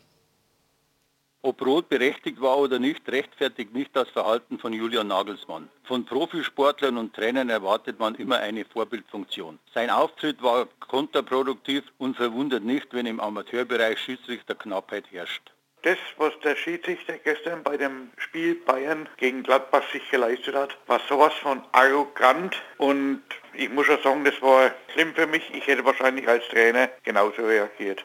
Selbstverständlich ist diese Ausdrucksweise nicht fernsehreif, aber verstehen kann ich Nagelsmann. Bei solchen Schiedsrichterleistungen gegen Bayern München kann man schon mal ausflippen. Herr Nagelsmann hat eine Vorbildfunktion. Dieser kommt er überhaupt nicht nach. Und jetzt inzwischen mehrfach. Also auch da unterschiedliche Äußerungen. Danke, dass Sie sich beteiligt haben. Und ich habe Ihnen ja gesagt, wir wollten äh, zu Roland Wirkus schalten. Momentan steht die Schalte technisch noch nicht. Gar kein Problem. Wir haben ja andere Themen. Unter anderem dein Ex-Verein, Eintracht Frankfurt. Wie gut hast du sie gestern gesehen gegen Werder? Äh, souverän. Äh, sie haben jetzt kein überragendes Spiel gemacht, aber ich glaube, Bremen hat in 90 Minuten, glaube ich, keinen einzigen Torschuss gehabt. Sie stehen nach hinten gut und nach vorne haben sie immer wieder äh, Momente, wo, wo ihre Klasse einfach aufblitzt. Sie haben äh, ein, für mich einen guten Kader und zwar nicht nur äh, unter den ersten zwölf, sondern äh, wenn der Boré auf der Bank sitzt, der letztes Jahr noch Europacup, äh, äh, wo sie Europacup gewonnen haben, wichtige Tore geschossen hat, der spielt gar nicht. Und Salario noch dazu, äh, nochmal als Stürmer, äh, auch, auch Abwehrbereich, Mittelfeldbereich, also sie sind gut aufgestellt. Wenn wir aufs äh, zweite Tor schauen, Stefan, auch da Philipp Max wieder äh, beteiligt. Auch das war eine gute Maßnahme, den zu holen jetzt im Winter. Oder? Also Auf bisher funktioniert er prima, ne? Ja, sehr gut. Ähm, war ein toller Einkauf, überhaupt keine Frage. Äh, macht richtig Theater auf der linken Seite. Hat sich wirklich schnell eingefunden. Ja, eine super Flanke. Ja, und Kolomoani ist wieder da, ne, der Torgarant. Aber Armin hat es ja auch gesagt, sie haben das echt total abgezockt und seriös runtergespielt. Wie eigentlich Bayern München früher. Ja, kein Spektakel angeboten, aber die Punkte mitgenommen, vor allen Dingen vor dem wichtigen Spiel am Dienstag gegen Neapel. Und das ist wichtig. Also ist wirklich zu einer, also Frankfurt ist wirklich eine Spitzenmannschaft geworden. Ja. Also eine, die auch für die ganz hohen Ziele für dich in Frage kommt, zumindest perspektivisch in der nächsten Ja, was Zeit? heißt denn hoch? Die haben letztes Jahr den, den Europa, also Ja, die aber, da, Euroleague aber sie sind in der Bundesliga, glaube ich, Elfter geworden. Ähm, Ja, aber sind jetzt oben dran und, und wollen sich qualifizieren direkt für die Champions League. Ich denke mal, das ist schon eine große, große Herausforderung und, und sie machen die Arbeit richtig, richtig gut. Es macht Spaß, denen beim Fußball zuzuschauen. Und ich glaube, du, Sebastian, traust denen eine Menge zu, perspektivisch. Perspektivisch, ja, definitiv. Ähm, wenn man die Entwicklung über die letzten Jahre ja verfolgt, es, ist, äh, es wurde gut gearbeitet, natürlich schon unter Freddy Bobic, jetzt äh, Markus Krösche macht es weiter. Ähm, in die Infrastruktur wurde gut investiert. Sie haben, wir haben Philipp Max eben angesprochen, da ist so ein cleveres Scouting. Alle haben ja gedacht, was passiert nach Philipp Kostic? Ja, der nächste 1 gegen 1 Spieler, der die Flanken scharf reinbringt und jetzt auch sogar noch, noch punktgenauer. Ähm, das hat schon alles sehr viel Sinn und ich sehe tatsächlich die Eintracht, auch aufgrund des Standorts, nach mhm. dem Brexit waren ja alle, haben gedacht, ja, da kommen ein, zwei Banken aus London rüber, das sind drei, vier geworden, die rübergekommen sind, also da ist schon deutlich mehr Geld jetzt wieder auch in der Stadt und wenn du attraktiven Fußball, erfolgreichen Fußball spielst, kommt das dir natürlich auch zugute und du hast die Möglichkeit, noch besser zu investieren. Ich sehe die Eintracht ähm, perspektivisch auch äh, in der Meisterschaft vorne mit dabei. Ist das trotzdem fragil oder bist du sicher, dass der Weg so gehen wird, wie Sebastian das äh, gerade skizziert? Man muss natürlich ehrlicherweise sagen, wenn dieses Europa League-Finale nicht gewonnen worden wäre, mhm. dann wäre die Eintracht aufgrund Platz 11 ja nicht in der Champions League dabei gewesen. Dann wären die Spieler Götze, Kamada, Dika, die wären schon alle weg. Also das Ganze ist noch immer fragil. Die Eintracht hat äh, 80 Millionen Euro in der Corona-Zeit verloren. Sie probiert jetzt über Kapitalmaßnahmen mitzuhalten mit den Besten, aber es ist noch immer fragil. Also Armin Fee weiß, wovon ich rede. Er war selber ja bei der Eintracht, aber auch in Stuttgart in der Champions League. Die Gehälter gehen hoch, die Kosten gehen hoch. Eintracht Frankfurt hat viel richtig gemacht und ich gebe Sebastian recht, in Frankfurt, das sieht man an dem verschwindend geringen Wohnraum, den es da noch gibt. Die Stadt wächst unglaublich dynamisch und so ist Eintracht Frankfurt auch gewachsen. Aber trotzdem kann es natürlich auch wieder Jahre geben, in denen das, was derzeit sich entwickelt, eventuell so nicht gehalten werden kann. Da kann man nicht hundertprozentig sicher sein. Nein, also der Europacup-Sieg, der hat sie natürlich in andere Sphären gebracht, muss man sagen. Äh, das war für, sie ganz entscheidend, wo der Weg hingeht. Ich glaube, wenn sie das nicht gewonnen hätten, hätten sie die Spiele alle nicht leisten können, weil sie haben schon relativ hohen Personalkostenetat gehabt. Und dementsprechend war der Sieg natürlich Gold wert. Und auf diesem, auf diesem Sieg können Sie natürlich jetzt über, über Jahre oder über Jahrzehnte, haben Sie die Möglichkeit, wenn Sie es klug machen, eben da oben dabei zu sein. Das hat schon viele Vereine gegeben. Äh, Bremen war auch mal zehn Jahre, immer jedes Jahr äh, Champions League, UEFA Cup. Und auf diesem Weg waren sie ja noch nie, die, die Eintracht, muss man ja sagen. Das haben ja, war, Eintracht war ja immer so Abstiegskandidat früher. Ja? Vor zehn Jahren war das immer noch äh, Abstiegskandidat. Und jetzt haben sie wirklich die Möglichkeit, äh, das zu schaffen. Und wenn sie, wenn sie das jetzt klug machen, dann werden die auch dabei bleiben. Und so wie es aussieht, das Personalpolitik machen sie ja gut. Ne? Dass man einen Mann wie Kolomurni äh, halten muss, beziehungsweise kann man den halten, das ist ja die große Frage. Ich meine, der hat jetzt zehn Tore, zehn Assists, das hat noch nie ein Eintracht-Spieler in der Bundesliga geschafft und das jetzt nach den äh, paar Spielen sozusagen. Also wir haben ja noch ein bisschen was vor der Brust. Ähm, wie dazu noch eine gute WM. Ja? ja? das kommt noch dazu. Also ich glaube, das muss aber der Weg sein, der Frankfurter. Irgendwo muss das Geld ja herkommen. Du kannst nicht jeden Tag, äh, jedes Jahr den Europapokal gewinnen, dann äh, musst du das halt mit Spielertransfers machen. Ich äh, bin nicht aus Frankfurt, ich gucke einfach nur als Fußballfan drauf und nehme da schon eine Stabilität wahr. Und sehe dann auch, dass Rückschläge Bobic weg zum Beispiel. Das wird dann neu aufgefangen. Krösche, der da super funktioniert. Dann dieser Chef-Scout, der dann geht, das wird auch aufgefangen. Also es ist ja nicht so, dass sie seit Jahren auf einer Euphoriewelle irgendwie da durch die Räume äh, fliegen, sondern das hat schon Hand und Fuß. Der Kaderbau, das weißt du am besten, du hast ja auch oftmals und auch in Frankfurt viel verdient. Du weißt, dass da viel äh, Geld da ist. Ne? Und äh, du weißt ja, wie man damit ja, umgeht. Offensiv also, bei seinem ersten also, Besuch also Geld hatten wir nie. Also, nee, nee, das, hast du ja alles, das hast du ja alles bekommen. Äh, ja, schön schön wäre es gewesen. Nee, nee, also äh, man, man weiß da, glaube ich, auch mit dem Geld umzugehen. Den Eindruck habe ich von außen. Und wenn es dann notwendig ist, Kolomoani zu verkaufen, so wie es notwendig war, irgendwann Kostic zu verkaufen, und dann kommt ein Max oder dann ein XY äh, für Moani, dann sage ich, ja, das wird geil in den nächsten Jahren in Frankfurt. Mir fehlt ein Name bisher. Ja, bitte, gerne. Mir fehlt Oliver Glasner. Ja. Weil wenn wir zurückdenken, als diese Trainerrotation war, ähm, äh, Adi Hütter für viel Geld nach Gladbach, nach Gladbach. Rose nach Dortmund ähm, und Glasner, Wolfsburg und dann Eintracht. Der Einzige, der sich wirklich durchgesetzt hat, außer Rose jetzt in Leipzig, ist Oliver Glasner. Mhm. Der äh, war der Volltreffer Und der ist für mich der Vater des Erfolgs in diesem Und der war auch Falle. schon angezählt am Anfang. Also das ja. lief ja auch nicht von Am Anfang, Anfang die an ersten gut, fünf ne? Spiele waren wackelig, richtig. Und dann hat er sich umgestellt, auch hat sich ein bisschen so zurückgenommen und hat gesagt, okay, ich kann hier nicht Mainz 1 zu 1 durchdrücken. Es gab auf jeden Fall auch ein paar Debatten zwischen, zwischen Krösche, dem Sportdirektor, und, und Glasner. Glasner meinte, die Mannschaft ist vielleicht doch nicht ganz so zusammengestellt, wie ich mir das vorstelle. Da war eine Niederlage zu Hause gegen Wolfsburg. Da waren sichtbare Dissonanzen. Also die, die gab es in Frankfurt auch, aber äh, das äh, merkt man jetzt nicht mehr. Ich erinnere mich nur daran, mein Verein Werder Bremen hat 1989 gegen Neapel, Eintracht Frankfurt spielt in drei Tagen gegen Neapel, 5 zu 1 zu Hause gewonnen. Mirko Votava und Uli Borowka haben Diego Maradona ausgeschaltet. Alle haben gedacht, Werder Bremen wird jetzt irgendwie über Jahrzehnte halt ganz normal weiter im Europapokal spielen. Es ist halt eben nicht ganz normal.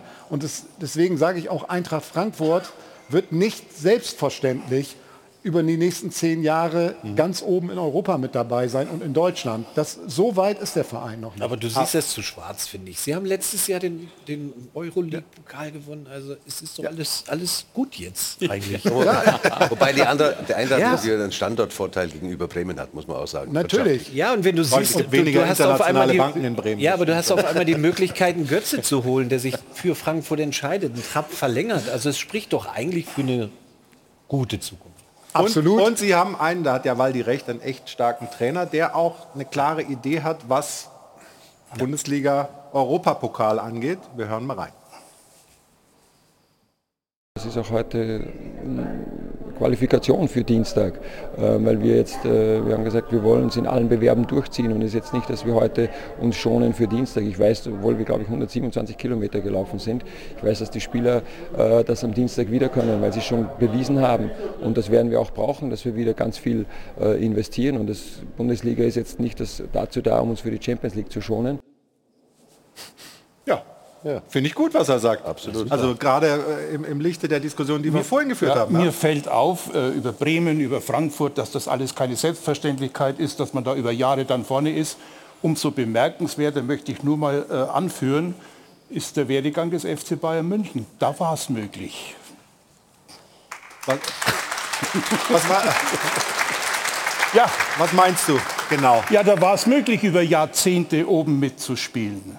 Ja, ja, klar, logisch. Ja, das hat auch nicht äh, der, der Engel gebracht, sondern das Nein, war die Arbeit, die, die- da geleistet worden ist. Das Stimmt, auch mal sagen. aber das hat halt in den 70er Jahren Ja, weil begonnen. wir, und mit weil wir heute schon so viel weiter. Negatives über die Bayern losgeworden sind. Ah ja, so viel war es ja gar nicht. Komm. Also es geht, geht schon noch mehr, wenn du, also wenn, wenn du es provozierst, dann. Ja, Na ich, bin, also ich bin ja auch nicht, um Gottes Willen. Du bist doch in Leipzig mittlerweile zu Hause. Und zwar sehr gut und sehr wohl. Aber, aber lass uns, lass uns trotzdem Aber. Upamecano, da muss ich noch mal sagen, der war der Entscheidende. Der Schiri war es eigentlich nicht. Ah. Der Upo hat das gemacht. Das ist ja jetzt interessant, dass Ah. du das jetzt nach einer halben Stunde sagst. Der hat den Fehler gemacht. Der, der Wels hat den größeren gemacht, weil er rot gezeigt hat. Deswegen. Okay, bleib doch dabei. Okay, also, klar. Also wir, wir springen mir zu sehr in den Themen. Lass uns bei der Eintracht bleiben. Wie, wie siehst du die Chancen äh, gegen Neapel? Neapel ist ja mit ordentlichem Punktabstand Tabellenführer in Italien, also offensichtlich eine richtig starke Truppe. Es ist eine richtig, richtig gute Mannschaft. Die haben nicht um, äh, umsonst so viele Punkte Vorsprung. Italien, äh, Italien ist ja auch keine, keine äh, Gurkenliga, sondern äh, ist ja auch, äh, anständige Liga. Von daher ist Neapel sicher Favorit. Nur äh, wie der Trainer jetzt gerade damit umgeht, ist das, was mir einfach gut gefällt. Ne? Und das machen sie seit Jahren. Sobald Eintracht europäisch auftritt, wollen die alle Spiele gewinnen. Und das Schöne ist, die glauben auch dran. Also von daher, natürlich, äh, wenn Neapel weiterkommt, sagt man, okay, gegen Neapel ausgeschieden. Aber die wollen unbedingt weiterkommen. Und das ist einfach das, was mir gefällt. Und da, da, da, da geben die auch in der Bundesliga Gas und sagen nicht, wir, äh, wir schauen jetzt mal in der Bundesliga, wir wollen unbedingt Neapel und andersrum. Ja, dass wir sagen, das ist ja nicht so wichtig, äh, die Champions League, sondern mir schon die Bundesliga ist wichtig. Nee, die nehmen beide Wettbewerbe äh, total ernst, zumal sie ja noch im Pokal auch noch dabei sind. Die tanzen ja immer noch auf drei Hochzeiten, muss man auch sagen. Und Das jetzt muss man heißt aber ein. Ja, also die drei Ach so, Hochzeiten, ja, das ist genau. drei Euro wert. Ja, auf jeden Fall. So. Aber du kannst auch Scheine, wenn du willst. Nein, ja? ich Ich, ich habe auch drei Hochzeiten hinter mir, die waren teurer als drei Euro. aber die Hochzeiten sind ja meistens nicht, sondern die Scheidungen. Aber gut, also. okay, pass auf, dann machen wir das so, dann kriegst du von mir drei Euro. Oh, ich danke dir. Das ist aber Ja, jetzt wieder Hochzeit. So, jetzt kommt haben wir- keine mehr. Jetzt kommt jetzt haben keine wir, mehr. Jetzt haben wir auf jeden Fall ähm, über die Eintracht gesprochen und äh, sind sehr, sehr gespannt, wie das äh, in der kommenden Woche gegen Neapel ausgeht. Springen jetzt trotzdem noch mal zurück zu Borussia Mönchengladbach, weil wir haben ja Ihnen angekündigt, dass wir zu Roland Wirkus schalten wollen. Und wenn da hinten jetzt gleich der Monitor aufgeht und das Hilton-Logo weg ist, dann werden wir Roland Wirkus sehen und wir werden ihn wahrscheinlich auch hören. Er hört hoffentlich unseren Applaus hier aus München. Schönen guten Morgen, schönen guten Tag, Roland Wirkus.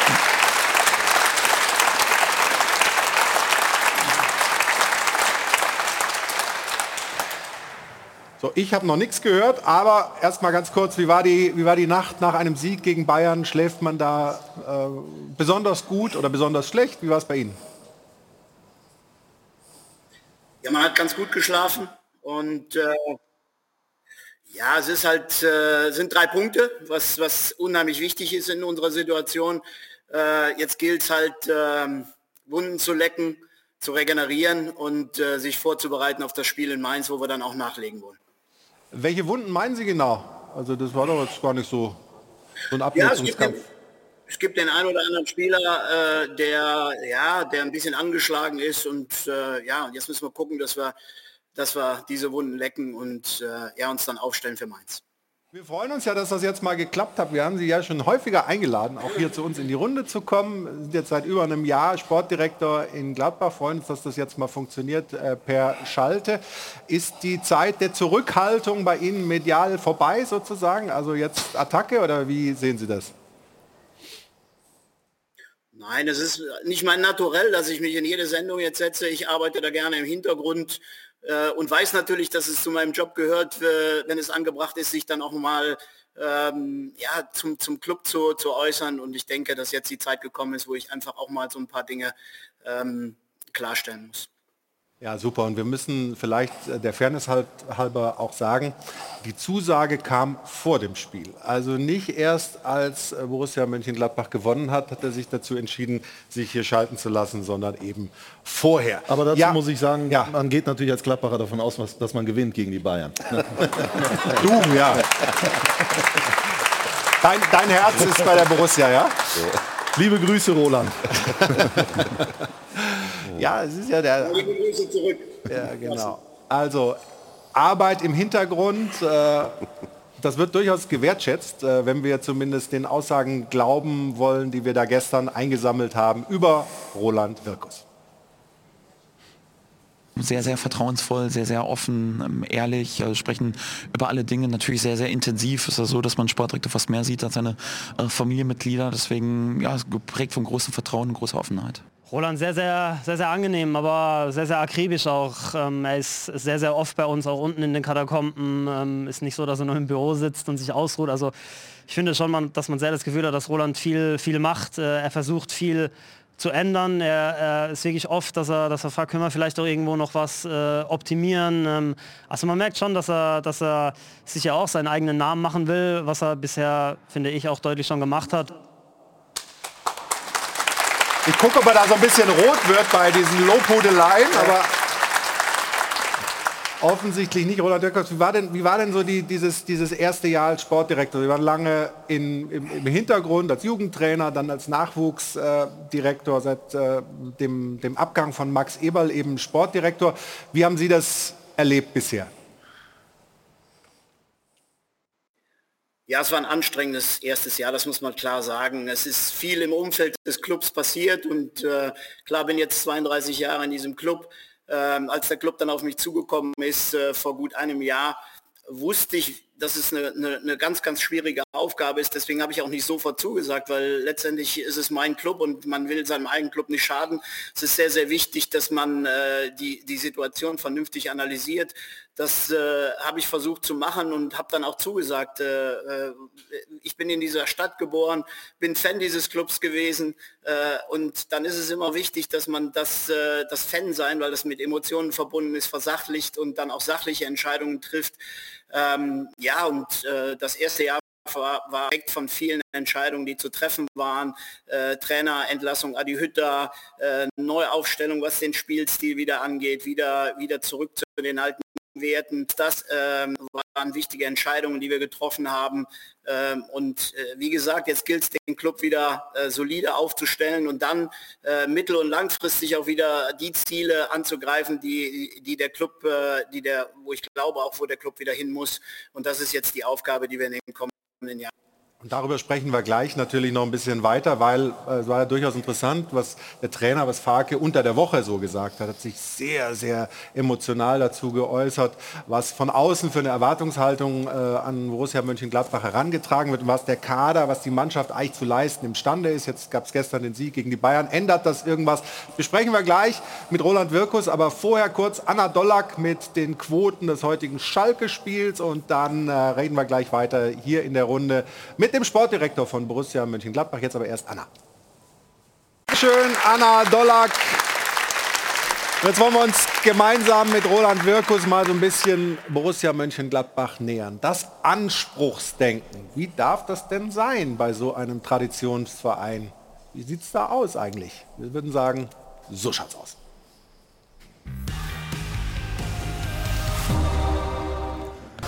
Der nette Herr Farke kann auch anders. Er stellte fest, dass seine Fohlen gerade ein bisschen instabil daherkommen. Da kann doch die Presse nicht fordern, dass dieses Team nach Europa gehört. So nicht. Wenn es um Schönreden geht, da finde ich, reden wir uns die Geschichte schön, dass wir hier eine Truppe haben, wo wir normalerweise Champions League mitspielen müssen. Denn offensichtlich haben alle vergessen, wo die Truppe letzte Saison unter Pleiten Adi herkam. Wir kommen gerade aus dem Abschießkampf. Und das ist Realität. Nicht was vor drei Jahren war, sondern wir kommen aus dem Abschießkampf. Also ganz ehrlich, Hütter wurde letzte Saison Zehnter und hatte zwölf Punkte Vorsprung auf den Relegationsplatz. So einen Abstiegskampf würde sich die halbe Bundesliga wünschen. So schaut's aus. Zugegeben, die Erwartungshaltung bei den Fans am Niederrhein ist traditionell immer ein bisschen optimistisch. Der Fluch der guten Vergangenheit. Und es ist ja noch nicht mal so lange her, dass Gladbach national und international ziemlich groß aufgespielt hat. Ähm, was vor drei oder vier Jahren war, spielt für die aktuelle Situation überhaupt keine Rolle. Also wirklich gar nicht. Vor drei Jahren äh, war Ronaldo wahrscheinlich noch der beste Spieler der Welt zusammen mit, mit Messi. Und Messi hat bei der WM bewiesen, dass er immer noch ziemlich rüstig ist. Und wenn Tyram im WM-Finale noch Tore auflegen kann, fragt man sich schon, warum er in diesem Jahr lange Zeit nicht mal mehr Bekannte getroffen hat. Und dass er sagt, scheiße, ich bin auch selber mit mir total unzufrieden und ich muss daran arbeiten. Gesagt, getan. Tyram beweist gegen Bayern, er ist immer noch ein Riesenstürmer. Er will nur sein Talent halt nicht gegen Hinz und Kunz verschwenden. So schaut's aus. Daniel Farke will einfach seine Mannschaft vor zu großen Erwartungen schützen. Denn die Truppe ist zwar gut, aber halt nicht mehr ganz taufrisch. Wir haben eine Truppe, die im Umbruch ist, die neue Energie braucht, wo wir, wo wir, wo wir neue, frische Kräfte brauchen, weil die Jungs langsam in ein Alter kommen, wo einfach neue Energie reinkommen muss. Die alten Herren performen aber ziemlich regelmäßig gegen Bayern München und andere große Teams der Liga. Das fortgeschrittene Alter macht sich allerdings gegen Kellerkinder wie Augsburg und die Hertha genauso regelmäßig bemerkbar. Wir werden es aus diesen Spielern nicht hinbekommen, dass wir jetzt einfach mit Gras fressen den Gegner im Grund und Boden rennen. Sorry, aber das ist einfach zu viel verlangt für diese Mannschaft. Das Märchenstunde. Bei diesem Märchen wollen Farke aber nicht alle Gladbacher Verantwortlichen folgen. Du musst Meter machen, du musst Wege machen, du musst Kilometer fressen. Dann können die alten Fohlen vom Niederrhein nicht nur gegen die Bayern, sondern vielleicht auch mal gegen Schalke gewinnen. Und dann muss das Saisonziel vielleicht doch Europa lauten. So schaut's aus.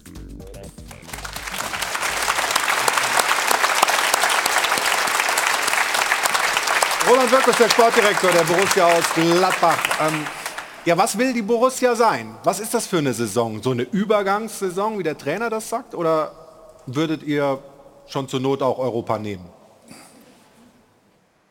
Nein, wir sind auf jeden Fall immer ambitioniert, um äh, Europa natürlich zu nehmen. Das ist gar, gar keine Frage. Meine Aufgabe ist es hier, äh, eine realistische Einschätzung der Situation auch zu geben. Und äh, es ist letztendlich so, dass wir einen sehr, sehr guten Kader haben, dem wir auch vertrauen.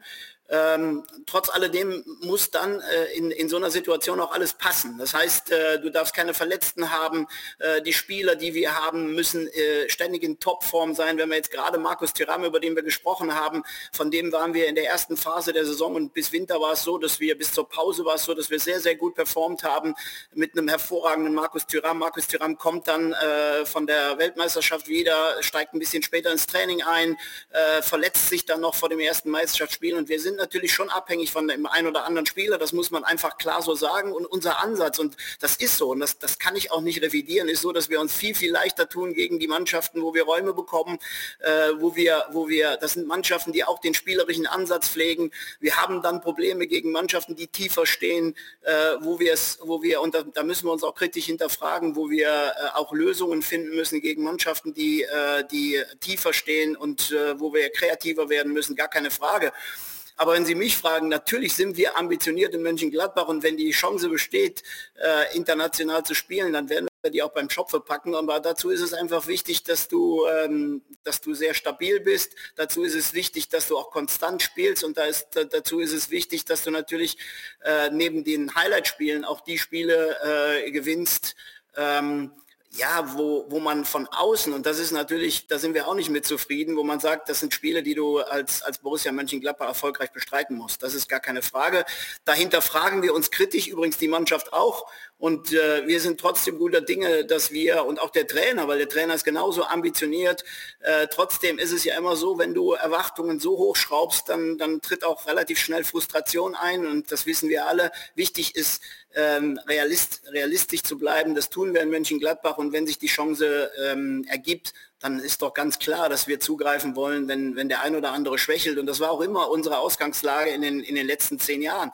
Wir haben immer gesagt, dass wir ähm, ja, es gibt, gibt so sechs Mannschaften, wo wir sagen, die monetär äh, sicherlich besser aufgestellt sind als Borussia Mönchengladbach. Äh, das ist so. Und wenn eine von diesen Mannschaften schwächelt, dann, dann sind wir da. Und äh, klar, es ist so, dass wir nicht gut aus der Winterpause gekommen sind.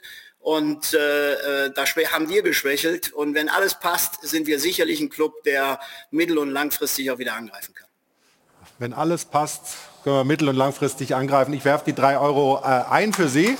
Ähm, aber wir wollen das in der Runde natürlich auch ein bisschen weiter vertiefen.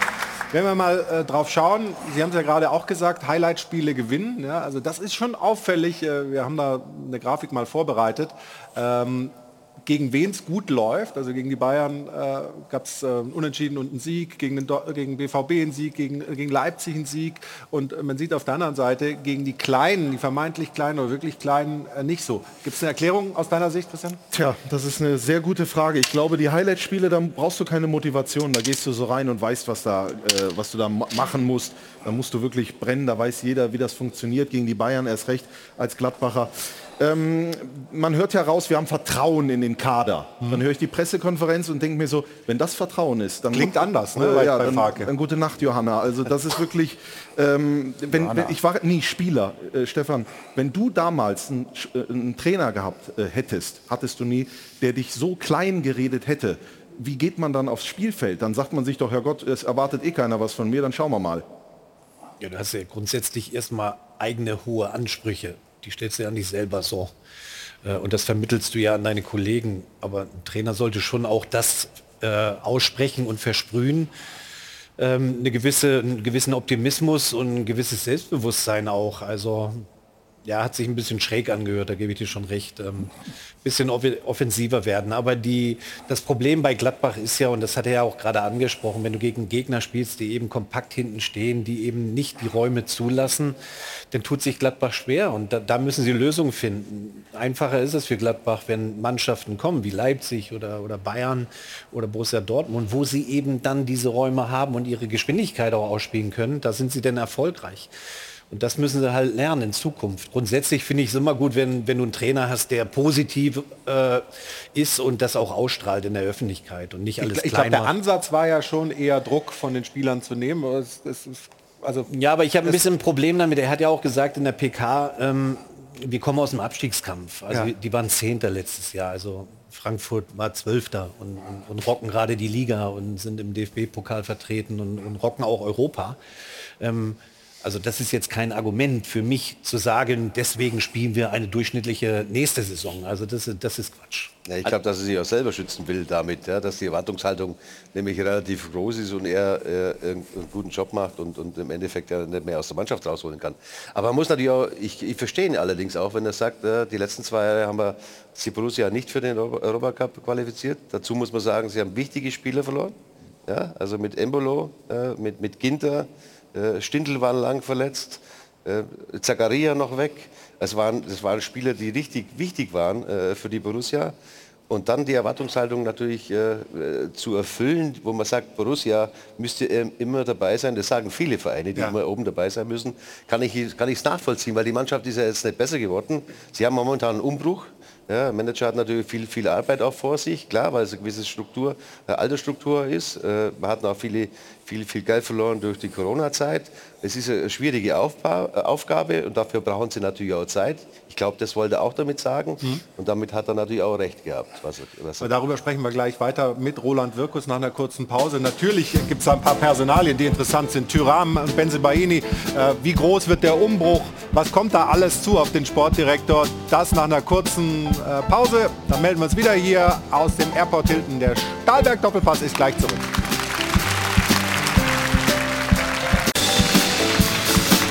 Zurück beim Stahlberg Doppelpass im Airport Hilton. Ach, und es ist mir wirklich, es ist mir eine solche Freude, eine solche Freude, darauf hinzuweisen, dass hier zwei Stühle leer sind. Schlange Aha. an der Toilette. Unser Experte Stefan Effenberg, was ist denn passiert, mein Lieber? Und Armin Feder ist entschuldigt, dass er, der ist zu Gast, aber du gehörst hier zum Inventar. Was hast du als Entschuldigung vorzubringen? Ich habe mit Olli gesprochen, mit dem Bratzo. Und? Gibt's Schöne? Grüße, soll ich nur sagen. Okay, das ist schön.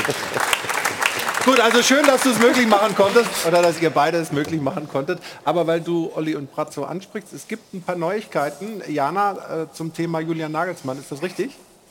Absolut richtig. Nachzulesen auf sport1.de. Und zwar ermittelt der DFB-Kontrollausschuss jetzt gegen Julian Nagelsmann und äh, die von ihm getroffene Wortwahl gegenüber dem Schiedsrichtergespann von gestern Abend. Anfang der Woche wird von Julian Nagelsmann eine Erklärung und ein Statement erwartet, ähm, in dem er das dann nochmal bitte aufklären soll. Und danach wird dann entschieden, ob es eine Strafe gibt und wenn ja, welche. Das also die News aus der Welt der Bayern. Jetzt aber wieder der Fokus auf die Gladbacher. Wir hatten einmal unter den Fohlenfans nachgefragt, wie denn so der Amtsantritt von Roland Wirkus zu bewerten ist. Ähm, Folgendes Statement. Für sein erstes Jahr als Sportdirektor, wenn man mal überlegt, in welche große Fußstapfen er ja getreten ist, äh, Stichwort Max Eberl, muss man wirklich den Hut ziehen vor seiner Leistung. Äh, Super Arbeit geleistet. Wer zum Amtsantritt so belächelt wurde und dann so abliefert, einfach nur Chapeau. Also lobende Worte an der Stelle. Auch hier nur Lob zu finden, vor allem aufgrund der wenigen Mittel, die ja Roland Wirkus in den letzten Jahren zur Verfügung hatte. Stichwort Corona-Krise. Da hat er es geschafft, mit einigen Leistungsträgern zu verlängern. Und dass, der, dass er dem Trainer auch Zeit gibt für den Aufbau, ist auch eher unüblich in der Fußball-Bundesliga. Und langfristig wird sowas dann eben oft belohnt. Ein paar kritische Stimmen waren allerdings auch zu finden. Die beziehen sich dann vor allem auf die Transfers, die getätigt oder eben vor allem nicht getätigt wurden, weil eben der Fokus mehr auf die Vertragsverlängerung gelegt wurden. Und, wie eben auch schon angesprochen, die Kommunikation nach außen. Da der Wunsch der Fan, dass da viel, viel mehr passieren muss. Aber da machen wir ja heute einen Anfang in die Richtung. Ist Borussia aus deiner Sicht eine graue Maus in der Bundesliga? Nein, auf keinen Fall. Fünfmal deutscher Meister. Ja, ja, aber das ist ein bisschen her. Äh, äh, aber ich wollte es gerade mal aufzählen. ähm, es ist keine graue Maus, aber man kann sich natürlich zu einer entwickeln. Also Roland Wirkus und auch der Trainer geben ja vor, den Borussia-Weg. Den wollen wir jetzt gehen. Den wollen wir wieder einschlagen. Und dann frage ich mich, was ist der Borussia-Weg? Der Borussia-Weg ist das, was das Steckenpferd war von Roland Wirkus, der Nachwuchs. Wir haben immer wieder die Fohlen, deswegen heißt das ja die Fohlen, rausgebracht. Jetzt sage ich schon wir, Wahnsinn. Ja. Äh, die, Gladbach hat immer die Fohlen äh, äh, gestellt und im Prinzip rausgebracht, diese jungen Leute. Und jetzt gab es diesen einen Moment, Jan Sommer kriegt ein überragendes Angebot, 9 Millionen Euro. Jetzt hast du dann mit dem Geld durchaus die Möglichkeit, in den Kader äh, zu investieren. Du hast Jan Olschowski, der hat gegen Dortmund performt. Den, wenn du jetzt gesagt hättest, so, Olschowski, das wird jetzt unsere perspektivische Nummer eins und mit den 9 Millionen holen wir mal Offensivleute, die wir brauchen mit Tempo, damit Chris Kramer nicht rechts außen spielt. Das wäre für mich etwas gewesen, da hätte man dieses Borussia-Weg mit Leben gefüllt. Und ich glaube, die Fans hätten zu 1000 Prozent dahinter gestanden. Warum? Ja, bitte. Warum habt ihr es nicht so gemacht, wie Christian Straßburger das vorgeschlagen hat? Oh, oh der Ton. Moment. Moment, nee, nee, er, er, er, jetzt. Jetzt nochmal bitte. Äh, da war gerade der Ton nicht da. Wir wollen die ganze Antwort hören. Ja, es ist erstmal erstmal gut, dass Christian kein Manager ist und diese Entscheidung nicht treffen muss. Ähm, Jan Olschowski kenne ich, äh, seitdem der U9, seitdem Jan bei uns U9 gespielt hat, ein richtig talentierter junger Torhüter. Natürlich haben wir uns genau diese Überlegungen auch äh, äh, gemacht und gesagt, du kann der äh, Jan auch schon, schon die Nummer eins, gar keine Frage, ist so. Trotz alledem ist es so, wenn du im Umbruch bist, äh, brauchst du gerade, was die Torwartposition äh, angeht, brauchst du Stabilität. Äh, und ich finde, dass es ganz, ganz wichtig ist, dass wir diesen jungen, talentierten Torhüter nicht verheizen. Und deswegen haben wir für uns entschieden ähm, und das auch klar mit ihm abgesprochen, dass wir es jetzt noch nicht machen, sondern in dieser Phase einfach äh, auf, auf eine größere Erfahrung setzen und äh, Christian hat recht, Jugend wird immer der Weg von Borussia Mönchengladbach sein. Wir haben in der Phase übrigens, wo wir dann Champions League gespielt haben, und ich glaube, die ganz großen Clubs wie Bayern München und Leipzig äh, wissen das auch, dass es dann schwieriger wird, auch Jugendspieler auszubilden. Als wir damals angefangen haben, hier im Borussia Park, ähm, da ging es um eins äh, nicht abzusteigen. Und da haben wir alternativlos mit Spielern wie Marc-André Testegen, Julian Korb, äh, Toni Janschke, Patrick Herrmann, haben wir es geschafft, diesen Club wieder dahin zu bringen, äh, wo er dann war. Ähm, das wird jetzt auch ein Prozess werden, den, den wir auch wieder einschlagen werden. Und dann werden wir den einen oder anderen Spieler aus unserer eigenen Jugend wieder entwickeln. Das geht nicht auf Knopfdruck, sondern das ist jetzt ein Prozess, der angestoßen wird. Und ganz offen, als ich hier angefangen habe vor einem Jahr, war es so, dass äh, total schwarz gemalt worden ist. Wir hatten 14 Verträge, die ausliefen von einigen Leistungsträgern und Armin hat es gerade richtigerweise gesagt. Ähm, es war keine einfache Situation. Wir sind ähm, kein fremdfinanzierter Club und da ist es letztendlich so, dass uns die Corona-Krise, wie übrigens zwei Drittel dieser Bundesliga, sehr, sehr hart getroffen hat. Und äh, wir haben wichtige Spieler verloren, äh, auch klar. Äh, trotzdem ist es so, dass wir ähm, uns auf jeden Fall wieder neu aufstellen wird. Ich werde ähm, nicht alle Verträge verlängern können, weil das ist letztendlich so, da müssen wir auch realistisch sein. Gerade was Markus Thüram angeht, haben wir uns gestreckt, äh, was, was, äh, was das Angebot angeht. Und dann muss man es auch akzeptieren, äh, wenn es dann einfach auch äh, noch größere Clubs gibt, wo, ähm, ja, wo Markus dann vielleicht, vielleicht hinwechselt. Äh, trotzdem haben wir den einen oder anderen Spieler, der vor der Tür steht, den wir, den wir auch reinlassen werden, uns dann auch wieder so aufstellen werden.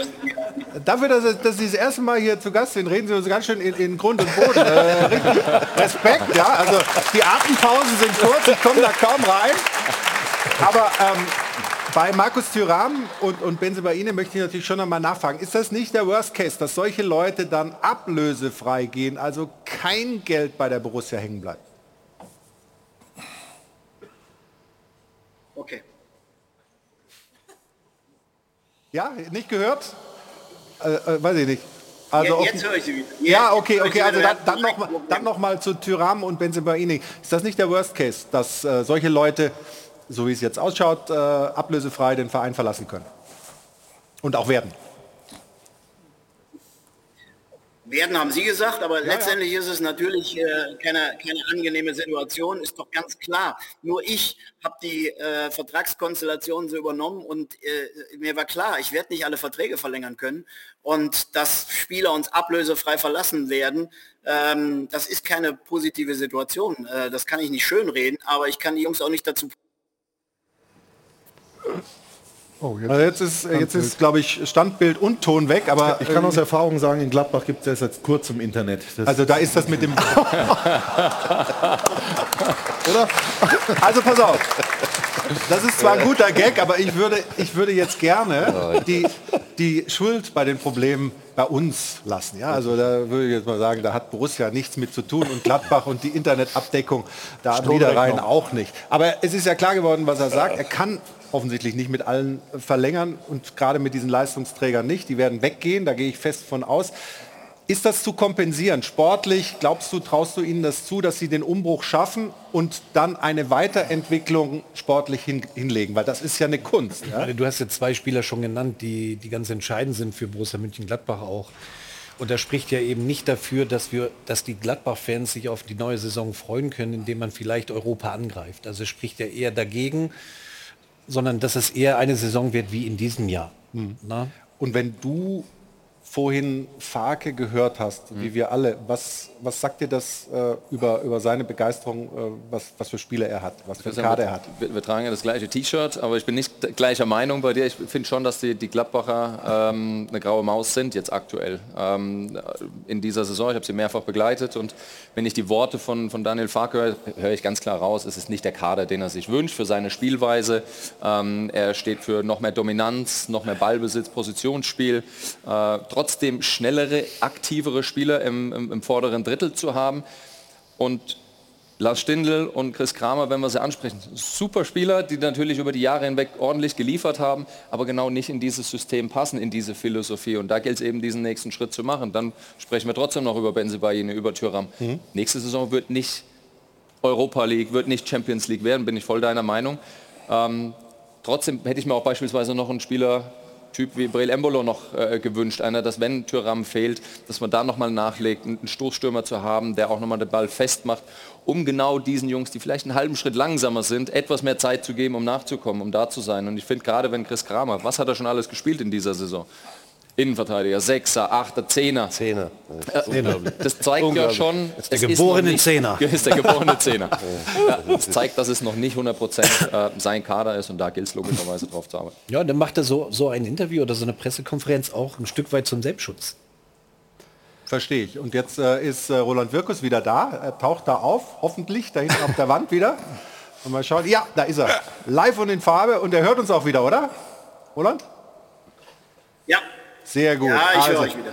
Wir sind beruhigt. Ähm, eins würde ich gerne sagen, also es wäre schön, wenn wir das nächste Mal miteinander sprechen.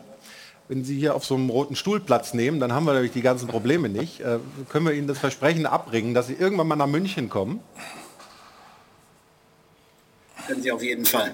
Sehr gut. Ich freue Da- mich drauf. Ja, ich mich auch.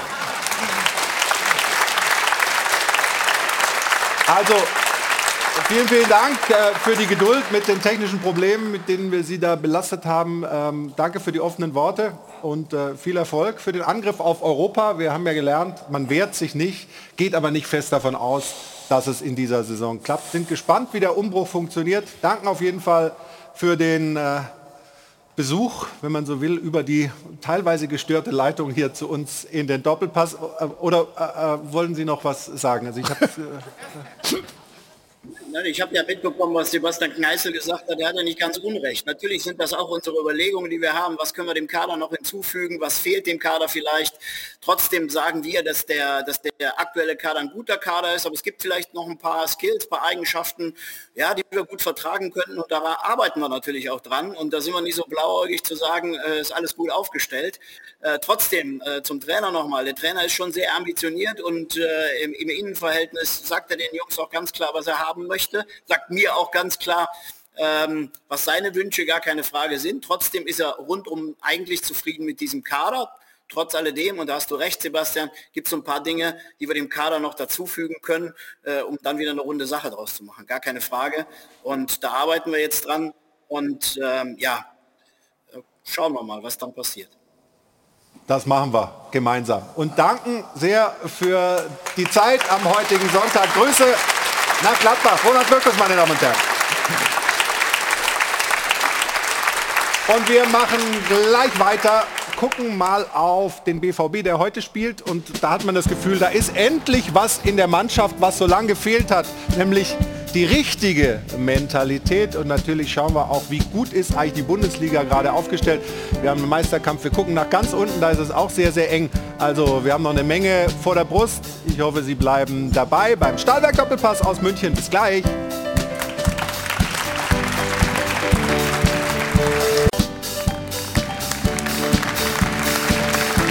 Da sind wir wieder mit dem Stahlberg Doppelpass und wir stellen erfreut fest, die Runde ist vollzählig. Sehr, sehr schön. dass es äh, diesmal möglich war, Wieder, ne? pünktlich Die zurück Runde zu sein. Sie sind gar nicht weggegangen. Sie sind hier geblieben diesmal. Hat dich noch jemand so- angerufen? Ja, natürlich. Wenn du mal, wenn du mal den Ball auf den Elferpunkt legst, dann versuche ich schon auch reinzuschießen. Keine Ja, aber der hat auch schon einen verschossen, so ist er nicht. Wer ich? Nee, der Effe. Ah, er hat so. Ja, Aber- habe ich, hab ich auch. Aber Ja. du hast ja nie eingeschossen. Ne? Nee, ich dürf gar nicht. Dann lieber mal verschießen. Ja, die Bundesliga, wenn wir die Tabellenspitze anschauen, endlich haben wir wieder einen, einen Titelkampf. Also es ist ja wirklich so, Union äh, kann heute Tabellenführer werden, Dortmund äh, auf äh, die Bayern aufschließen, punktemäßig. Es sind nur fünf Punkte momentan zwischen Platz 6 und Platz 1. Und trotzdem hat man das Gefühl, es wird immer wieder negativ für die Bundesliga geredet. Uli Hoeneß sagt, wir müssen 50 plus 1 abschaffen, weil wir sind abgehängt. Aber warum eigentlich? Warum sehen wir die Bundesliga nicht so positiv wie in diesem Beitrag?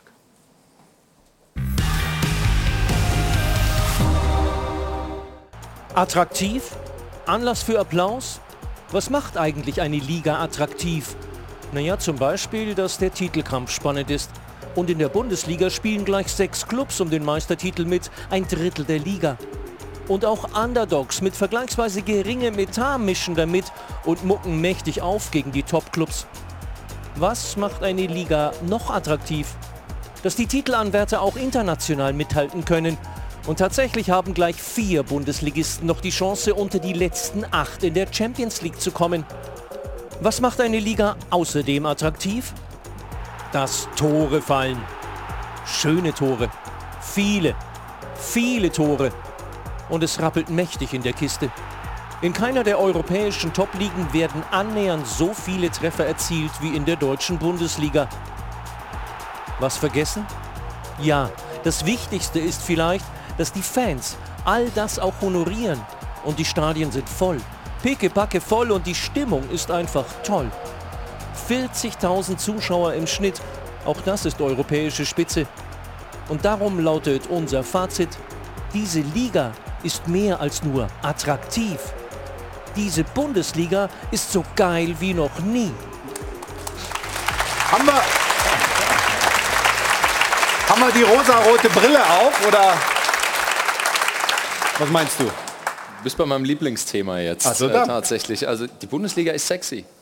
Ende. Das ist ähm, all die Punkte, die eben genannt wurden. Das zeugt da, dass wir in der Bundesliga über Jahre hinweg gut gearbeitet haben. Wir haben uns diesen Erfolg dann ähm, gerade international zeigt es ja nochmal, wenn man hört, ja es fallen so viele Treffer. Ja, die negativ eingestellten sagen dann, ja wird einfach schlecht verteidigt. Ja, aber dann wären wir international nicht so erfolgreich. Es, es spielen so viele tolle Dinge mit rein. Der einzige Punkt ist natürlich Auslandsvermarktung, das große Thema, ähm, noch größer werden zu wollen. Äh, da sehe ich tatsächlich, dass wir noch gehemmt sind. Aber wir haben alles hier, das, das ist zu feiern. Es macht so viel Spaß, Stimmung in den Stadien.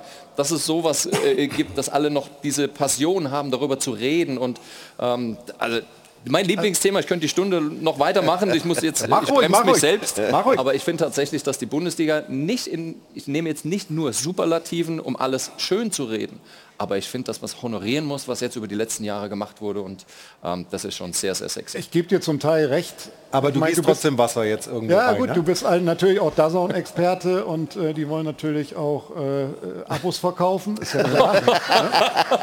Also musst du das ja auch Der ein bisschen eine persönliche tun. Motivation Ich bin unterstellt. Nein, aber, aber, was, Freiberufler. aber wir müssen, das stimmt, diese Saison ist super.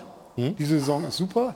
Die Saison sieht auch international gut aus, aber das muss natürlich über Jahre sich so entwickeln. Und das hat sich natürlich in den letzten 20 Jahren, wenn wir ehrlich sind, so nicht entwickelt. Die letzten UEFA-Cup-Sieger waren, bevor Eintracht Frankfurt das jetzt geworden ist, 1996 die Bayern und 1997 Schalke. Champions League gewinnt alle zehn Jahre, gewinnt das mal die Bayern. Also international ist es halt nicht so, dass die Bundesliga vorne dabei ist. Das ist Fakt. Jetzt könnte man natürlich auch sagen, das ist uns eigentlich, das könnte uns ja eigentlich Schnurz sein. Wenn der nationale Wettbewerb super liefe, über Jahre hinweg, dann ist das sozusagen das Brot- und Buttergeschäft der Bundesliga, das ist der Markenkern. Nur das ist ehrlich gesagt, hat in den letzten zehn Jahren auch nicht funktioniert, wenn man ehrlich ist. Das funktioniert dieses Jahr. Also ich höre hör daraus, äh, nur wenn wir die die beste Liga sind, ist es gut. Das Nein. sehe ich eben nicht. ähm, Es reicht mit den Gegebenheiten, die wir aktuell haben, auch mit spannenden jungen Spielern, die wir, die wir herausbringen. Beispielsweise dann eben äh, Musiala, wenn wir ihn nennen, Weltklasse-Format. äh, Die ganze, die ganze Top-Ligen äh, jagen diesen Jungen. Ähm, das, das ist doch alles schon da und irgendwann müssen wir ja den Anfang machen und ich bin vollkommen dabei. Wir sind nicht die Beste, auch was das im Verhältnis zur Premier League ja sehen. Da ist so viel Unterschied finanziell. Das ist klar, aber dafür müssen wir 50 plus 1 kippen. Das ist logisch. Ja, und das ist die Frage, was man sich damit dann einkauft. Also Ja, wollen gut, ich komme wir saudi-arabisches gelebt hat. Geld, wollen wir das alles, wollen wir eine Scheichliga sein oder können wir nicht auf den Weg, den die Bundesliga ja eingeschlagen hat, ob der jetzt immer national super funktioniert hat, ist ja die nächste Frage. Aber können wir da nicht irgendwie ein bisschen stolz drauf Ich sein? hätte Oder? auch noch eine kleine Einschränkung. Ich werde in drei Wochen 75 und die Bundesliga wird 60 in diesem Jahr. Dann von der geilsten Bundesliga aller Zeiten zu sprechen, halte ich für eine höchste Anmaßung. Die zwei Jungs haben auch Fußball gespielt und da war die Bundesliga nicht weniger attraktiv und nicht weniger geil. Nur weil sie mal interessant ist, ist sie auch geil, aber nur deswegen. Also das heißt, du, du bist eher bei Jan Christian? Also ich, bin eher, ich bin eher bei den Bedenkenträgern, das ist nicht mein Naturell, aber in dem Falle ja, weil wir sollen uns so umschauen und diese Auslands, da geht es ja jetzt gerade um richtig Geld, die DFL will ja eine eigene Vermarktungs GmbH gründen, um diese Auslandsfernsehrechte äh, besser zu verkaufen, einen Investor suchen, der zwei, drei Milliarden zahlen soll. Ich glaube, dass dieser Anspruch zu hoch ist. Ich glaube, dass alles nach England fließt. Das ist nach wie vor äh, der Fall. Und wir spielen eine interessante Liga. Aber Musiala, das Beispiel, der ist in England ausgebildet worden, nur nebenbei. So, also wir sind toll. Die Situation ist gerade sehr schön. Aber international, und dazu trägt auch der Ruf der Nationalmannschaft bei, bei allen, zum internationalen Ansehen, haben wir in Katar, und das sind gar nicht die Spieler, sondern eher die Funktionäre und die Politiker, einiges dazu getan, dass unser Ansehen international ziemlich am Arsch ist. Wie gut ist die Bundesliga sportlich? Nein, ich sehe das, ich sehe das jetzt einfach mal als, als Fachmann, weil ich natürlich von klein auf Fußball gespielt habe, da war ich mal Trainer, war Geschäftsführer und so weiter. Also ich, ich, mir ist immer wichtig, wenn, wenn ich mich selber dann, äh, ich schaue ja Fußball, ich schaue immer Fußball an, das wird ja bis zum Schluss dann so bleiben. Äh, aber mir fällt es halt manchmal auf, dass ich, wenn ich jetzt Sonntagsspiele sehe, und das Spiel jetzt, ich will jetzt gar keinen Namen nennen, weil sonst fühlt sich jeder auf den Stips getreten, äh, und gleichzeitig spielt dann die, die Premier League, dann ist sehr oft der Fall, dass ich äh, dann umschalte, obwohl ich natürlich viel mehr mit dem Deutschen, also ich liebe meinen deutschen Fußball, aber wenn ich die Qualität dann sehe, wo teilweise, teilweise einfach in der Premier League höher ist, das muss ich, muss ich ganz klar sagen, die Spiele sind dann schneller und attraktiver, obwohl weniger Tore dann fallen. Und äh, ich möchte halt, dass Deutschland immer, da immer mithalten kann mit der Liga. Das ist halt mir mein Wunsch als Fachmann. Ja, ansonsten hat die Bundesliga natürlich Attraktivität. Wir haben ja jedes Stadion voll. Ja, es, ist, äh, es fallen viele Tore. Dieses Jahr ist es auch noch äh, so, dass es auch noch vielleicht spannend äh, dann bleibt. Dazu hat der Bayern gestern noch beigetragen. Und, Aber ist das nicht Träumerei, dass wir glauben, wir können die Premier League irgendwie wieder einholen? Weiß ich nicht. Wieso nicht? Also ich meine, die waren mal weit hinter uns. Wo soll, denn die, wo, wo, wo soll denn die, die, die, diese fin- finanzielle Lücke überbrückt werden? Durch was? Wo soll das Geld, also das ist ja nun mal so, Nein, wo soll es solange, denn herkommen? so, solange die 50 plus 1 Regel bestehen bleibt, wird die äh, Fußball-Bundesliga keine Chance haben, die Premier League äh, einzuholen. Denn das würde nur dann gehen, wenn man sich sozusagen dem internationalen Kapital öffnet und dann auch bereit wäre, das Geld aus, aus, aus dem, Aus dubiosen Quellen aus dem zu nehmen. Wüstensand Ja. zu nehmen. Dazu müsste man halt bereit sein. Ich glaube aber ehrlich gesagt, dass wir hier das in Deutschland nicht die Fußballkultur haben, um dazu bereit zu sein. Das wollen auch viele Fans nicht. Viele Vereine, wie zum Beispiel Bayern München und Eintracht Frankfurt, dort haben die Mitgliederversammlungen entschieden. Bei den Bayern dürfen nicht mehr als 30 Prozent verkauft werden, bei Eintracht Frankfurt nicht mehr als 40 Prozent. Die haben also im Grunde eine ja, noch mehr keine ja. 50 plus 1, sondern eine 60 und eine 70 plus Ja. 1 Regel. Da- Wir haben hier halt, halt eine andere Kultur. Und, so, und wenn, wenn wir nicht bereit sind, diese Regel zu kippen, dann haben wir keine Chance. Die Engländer haben das Zehnfache an Auslandsvermarktung im Vergleich zu Deutschland. Die Über zwei Milliarden Euro pro Jahr. Als Inlandsvermarktung mittlerweile schon. Ja? die haben mehr im Ausland als im Inland. Die verdienen insgesamt 4 Milliarden Euro jedes Jahr nur durch Vermarktung. Deutschland 1,2 Milliarden. Also es ist mehr als fast das Vierfache. Das ist, das ist halt der Status quo. Jetzt probiert Aber die Bundesliga, schlägt- drei Milliarden Euro halt zu schlägt holen. Dortmund die Mannschaft, die mehr Geld ausgegeben hat als die vier Top-Ligen zusammen. Dein ehemaliger haben auch Verein gegen Chelsea. Southampton ja, jetzt und, und, und, verloren. und, und, und, und die Bayern gewinnt Ja. gegen den Katar-Club Paris. Also sorry. Das macht ja den Fußball aus. Also jeder kann jeden schlagen in einem Spiel. Oh Gott, ist das Ja, da, aber, aber das ist sehr, sehr viel wert.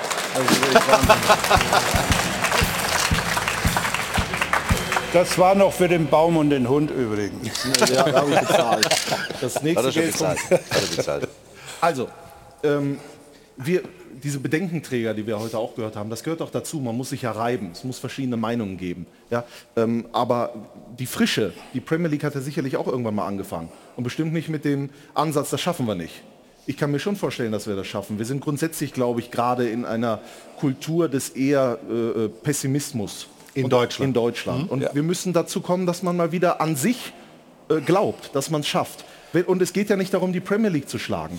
Wenn ich irgendwo am Strand vorbeigehe und da ist ein schönes Pärchen, Händchen halten, die küssen sich, dann gucke ich da ja nicht hin und sage, da möchte ich mal besser lieben, sondern da sage ich, ich möchte genauso lieben. Und vielleicht können wir es ja schaffen, auch genauso zu lieben und genauso erfolgreich zu sein wie die Premier League. Und wenn das nicht im Geld funktioniert, dann machen wir es halt anders. Wir haben attraktive Stadien, wir haben die besten Das ist ja das, was wir versucht haben aufzuzählen, Wir ja? haben diese, diese, die, jetzt diese, diese Kultur in der Fußball-Bundesliga äh, mit jungen Leuten, mit ambitionierten Leuten. Dann lass uns doch das, was wir sowieso schon gut machen, weiterhin gut machen und das, was, wo wir uns selber reglementieren, zum Beispiel Social Media. Nur ein Beispiel. Wenn, einer, wenn ein Fan bei Twitter ein Video hochlädt von seinem Verein, der gerade ein Tor gemacht hat, die DFL sperrt das. Ja. Überall anders in der Welt erfreut sich die Liga daran, dass der Fan sich an dem Tor erfreut und an der Liga. Wir müssen jetzt mal langsam auch im Jahr 2023 ankommen. Ich glaube, wir sind alle bereit.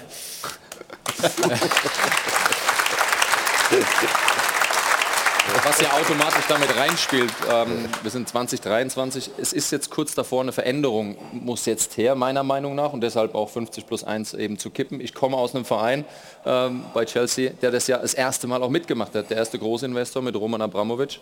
Ähm, und ich kann nur Gutes berichten von der Art und Weise, den Fußballclub auf ähm, gesunde Beine zu stellen. Da ging es dann auch um die Jugendarbeit. Deshalb haben wir einen Jamal Musiala. Da wurde so viel Geld investiert in die Infrastruktur. Ähm, natürlich jetzt sehen wir dieses letzte Transferfenster. Das muss ich aber äh, zu Bölli, okay, mit der neuen äh, Herangehensweise ist es natürlich wild, keine Frage.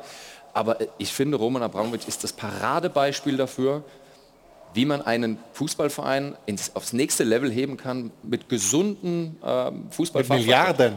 Ja, mit Milliarden, aber trotzdem die Werte des Vereins weiterhin beizubehalten. Er hat nichts verändert dahingehend. Er hat alles respektiert und hat das natürlich auch weitergetragen. Und das finde ich ist schon äh, bei allem Geld und wie dubios die Quelle auch sein Bei Manchester mag, United gibt es jetzt das Wettbieten zwischen. Katar und Saudi-Arabien. Ja. Ja. ich ich, ich frage mich halt, würde Deswegen das sage ich, in müssen Deutschland, wir das mitmachen. Warum ich glaube, können wir das nicht würde hier in Deutschland nicht akzeptiert werden. Es ist eine andere Kultur in England auch. Es ist in England halt keine Vereinskultur.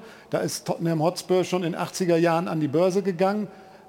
Das ist eine andere Kultur als, die, als hier in Deutschland. Die würden, ich glaube nicht, dass es hier in Deutschland die Fans akzeptieren würden, wenn das sich so entwickeln würde, dass auf einmal Saudi-Arabien hier einen Verein übernehmen würde, so wie das bei Newcastle United passiert ist. Ich, ich glaube nicht, dass es hier in Deutschland möglich wäre. Es gibt aber kein Problem, dass Katar 17 Prozent an VW hat und an Nee. der Deutschen Bank äh, und Ja. an Mercedes-Benz. Das Damit ist halt der gibt es kein Unterschied zum, Problem. zum Fußball. Ja? Ja? weil bei, äh, bei Vol es ist heuchlerisch, wie ich finde.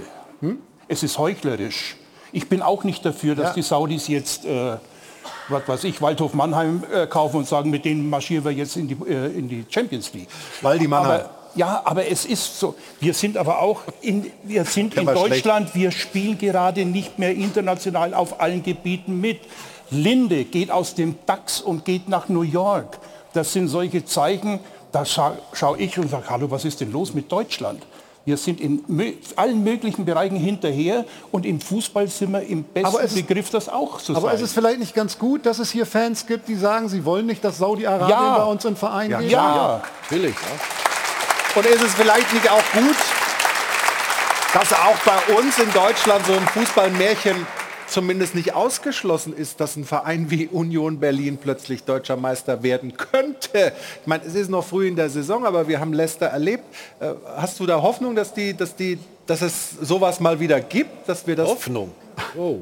Ja gut, als ehemaligen Bayern-Kapitän, aber ich sag mal, für die Liga wäre es ja, ja, schon nicht schlecht, wenn Nein, sowas mal ist, passiert. Ich finde es ja? mega spannend. Also die Liga ist mega spannend und man muss wirklich mal ein großes Kompliment an Union oder auch an Freiburg, wie die arbeiten mit relativ kleinen Verhältnissen. Mhm. Wenn ich sehe, Chelsea kauft im Winter für 330 Millionen neue Spieler ein, dann ist da irgendwas schon krank, muss ich sagen. Und so wie die, wie die Vereine in der Bundesliga machen, das ist ja total seriös und trotzdem erfolgreich. Wir haben sieben Mannschaften nach wie vor international vertreten. Das ist eine Hausnummer. Mhm. Ja gut, das war in den letzten Jahren vielleicht nicht so, aber trotzdem finde ich, dass wir sollten auch mal ein Stück weit in dem Moment leben, also wir als ja. Fan, äh, in dem Moment leben und das einfach mal genießen, dass die Bundesliga spannend ist, dass der Abstiegskampf spannend ist, dass wir sieben Vereine international haben. Das ist doch wunderbar. Und das, was kommt und ob die 50-1 kippt oder nicht, das werden wir mit Sicherheit früh genug auch noch erfahren. Ich glaube auch, dass es nicht schlecht wäre für den Fußball. Ähm, aber trotzdem birgt das auch eine enorme Gefahr. Ne? Ja. Chelsea ist ein gutes Beispiel mit den 330 Millionen. Wir sehen die Super League, die sie ins Leben rufen wollten, wo übrigens alle englischen Fans von den sechs Vereinen auf äh, Protestlauf mhm. äh, gemacht haben und, und, sich total dagegen gewehrt. Und es hat gewirkt. Und die Vereine haben die äh, es zurückgezogen und haben gesagt, okay, dann, dann lieber nicht, wenn wir die Fans verlieren. Weil das Wichtigste für den Fußball, und jetzt mal Saudi-Arabien und sind immer noch die Fans und die Zuschauer. Das ist das Allerwichtigste. Und auf die sollte man hören. Ja. Auf die sollte man hören. Und da können wir mal ähm, vielleicht zum nächsten Thema kommen, zu einem Verein, der jetzt da eben auch wieder mitmischt. Ähm, ich weiß, die waren neun Punkte hinten, die können heute punktgleich werden äh, mit dem FC Bayern, der BVB. Und das ist ja so die logische Nummer zwei, der logische Herausforderer. Und Jana, da gibt es ein paar Faktoren, die dazu geführt haben, dass das jetzt wieder besser läuft, deutlich besser läuft. Ja, wir schauen einmal auf dieses Jahr 2023 aus schwarz-gelber Sicht und das sieht ganz schön grün aus an der Stelle. Grün ist in dem Fall aber ein gutes Zeichen. Nur Sieger eingefahren in allen Spielen, unter anderem ja auch einer im Pokal und unter der Woche in der Champions League. Immerhin zu Hause im eigenen Stadion gegen niemand geringeren als den FC Chelsea. Also es läuft richtig gut. Bei Borussia Dortmund, Flo hat es gesagt, sie können heute punktgleich mit den Bayern ziehen, noch ein bisschen den Blick drauf werfen, was Union heute macht. Die sind ja noch ein paar Pünktchen vor den Dortmundern, aber immerhin mit oben dabei. Also ein ernstzunehmender Meisterschaftskonkurrent. Edin Terzic trifft auch durchaus die ein oder andere mutige Entscheidung. So saßen zuletzt äh, Mats Hummels oder auch der Kapitän Marco Reus auf der Bank. Also er wählt nicht immer den einfachsten Weg, aber oft eben den richtigen. Und so findet auch der Sportdirektor Sebastian Kehl unter der Woche nach diesem Champions League-Sieg nur lobende Worte. Ich glaube, das war heute herausragend gut. Ähm, wir haben uns gewehrt, erneut auch die richtige Mentalität, den richtigen äh, Kampfgeist äh, gehabt, um Chelsea dann heute auch zu schlagen. es war nach dem Motto, auf geht's Dortmund, kämpfen und siegen. Sie haben es auch gehört, oder? Da war dieses böse M-Wort, diese Mentalität, von der man in Dortmund in der Vergangenheit ja gar nicht mal so gerne gesprochen hat. Im Moment ist sie aber definitiv da. Wir haben es gehört, kämpfen und siegen. Die Frage ist nur, wo kommt sie denn jetzt schlussendlich her, diese Mentalität? Ja, das können wir hier in der Runde natürlich mal besprechen. Ist das äh, von Terzic reingekommen? Sind das die Interviews von Hummels oder was für Gründe gibt es für diesen anderen BVB, der sagen wir jetzt vor allem in dem Champions League-Spiel wirklich einfach nur mit Kampf, mit, mit wahnsinniger Leidenschaft, äh, mit dieser Mentalität äh, so punktet. Was, was würdest du sagen, Stefan? Woher kommt das? Ich glaube, dass sie sich schon damit auseinandergesetzt haben, weil wir haben ja Dortmund immer permanent konfrontiert mit dieser ja, Mentalität. Das ging denen richtig auf den Sack, ja? Ja, vor allen Dingen Marco Reus, der immer gesagt hat, ja, ihr mit eurer scheiß Mentalität, doch, das ist sehr wohl ein entscheidender Punkt, um an die Spitze zu kommen im Fußball, mhm. nicht nur in der Bundesliga, auch international. Ich glaube, das haben sie gelernt. Ich glaube aber auch, dass Matthias Sammer enorm wichtig ist. Mhm. Ähm, im Hintergrund, der da schon auch Einfluss nimmt, dass ein Sebastian Kehl enorm wichtig, äh, wichtig ist. Und ich glaube, vor zwei, drei Wochen hat er gesagt, wenn wir so weiter performen, konstant, werden wir das eine oder andere Ziel in diesem Jahr erreichen. Ich glaube, sowas auszusprechen ist auch mal wichtig. Und ich glaube, die Qualität ist ja vorhanden. Du hast zwar Haaland verloren, aber auf einmal hast du einen Brand, der explodiert, konstant gute Leistung bringt. Adiemi, der das Vertrauen bekommt vom, vom Trainer. Die Innenverteidiger haben sich gefunden mit Schlotterbeck und Süle. Ähm, das sind schon, und du hast einen herausragenden Torwart. So, wenn, wenn diese Achse auch stimmt, und die stimmt bei Borussia Dortmund, dann sind sie zu allem fähig aufgrund der Qualität, die sie haben. Siehst du ähnlich? Natürlich nicht. Wieso? Nein. So. Ja, ich ich sage ja, Bundesliga ist ja sexy. Also die, die, der BVB macht das ja auch gut, keine Frage. Ähm, genau mit den Elementen und ich finde auch Sebastian Kehl ist ein, ist ein, zentraler Faktor, weil er die Erfahrung eben hat und kann mit den Jungs ähm, sprechen und nicht dieses Alter schon hat, dass man als junger Spieler sagt, naja, gut, damals, ne? sondern ähm, er stand ja vor kurzem noch auf dem Platz. Klar, zentraler Faktor. Wenn ich mir trotzdem mal die Vereine anschaue, gegen die gewonnen wurde, erwarte ich das schon bis zum gewissen Ansatz vom BVB. Chelsea, ja, keine Frage, richtig gute Leistung. Aber bei Chelsea stehen in der Liga auch Brentford und Brighton vor ihnen. Ja, also das müssen wir schon auch mit reinnehmen. Es ist noch nicht 100% der BVB, den ich mir wünsche, weil, was das Potenzial natürlich auch hergibt, aber sie sind auf dem richtigen Weg und diese, die, die, die Feierbilder von diesen Jungs haben sich hart erarbeitet und da gilt dieses äh, Quäntchen Mentalität, dass sie jetzt zeigen, äh, noch mal eine Schippe drauf, aber das macht schon echt Spaß auch zuzuschauen. Also heute, wie gesagt, der BVB wieder in der Bundesliga aktiv. Mal schauen, ob sie aufschließen auf den FC Bayern München. Wir machen noch mal eine kurze Pause und dann sind wir gleich zurück hier bei uns im Stahlberg Doppelpass. Bis gleich.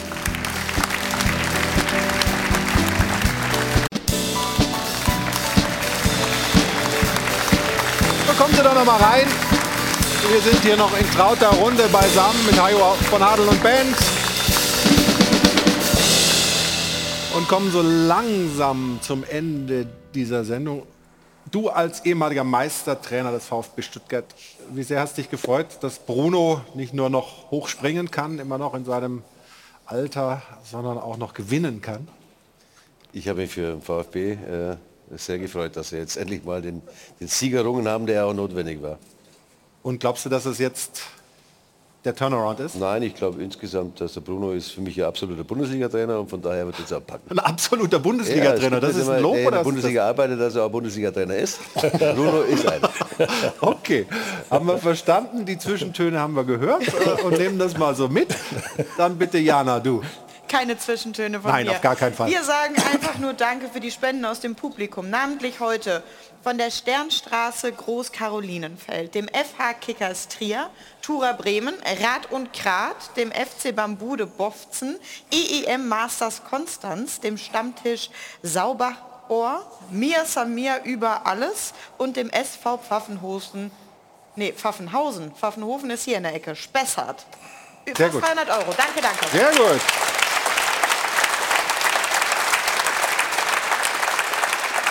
Und einen Hinweis haben wir noch in eigener Sache, Mhm. denn wir haben ein neu, neues Sonntagsabendsprogramm. Ab jetzt jede Woche um 21 Uhr die XFL. Denn nach dem Super Bowl ist vor der XFL heute Spieltag Nummer 1 San Antonio gegen St. Louis. Das Ganze, wie gesagt, ab 21 Uhr ist übrigens die neue Liga im Football von niemand Geringerem als Dwayne The Rock Johnson. Das genau, vers- das also heute Abend Spektakel. 21 Uhr reinschauen bei uns bei Sport 1 und nächsten Sonntag sind wir wieder hier. Ich bedanke mich erstmal bei der Runde. Hat sehr viel Spaß gemacht heute. Ihnen noch einen schönen Sonntag und äh, wie gesagt, bis nächste Woche und heute Abend Football gucken. Das war's für heute. Ja, wollen wir noch Bier trinken oder was? Wo ist meins? Kommt gleich. Waldi, was ist Weißbier oder, oder trinkst du auch ein Nee, ich helles? krieg kein Geld mehr dafür. Ich Ach so, also gut, dann hier, bitteschön. Tschüss, schönen Sonntag noch, bis bald. Prosit, ich hab noch nichts. So, jetzt. Dankeschön. Danke dir.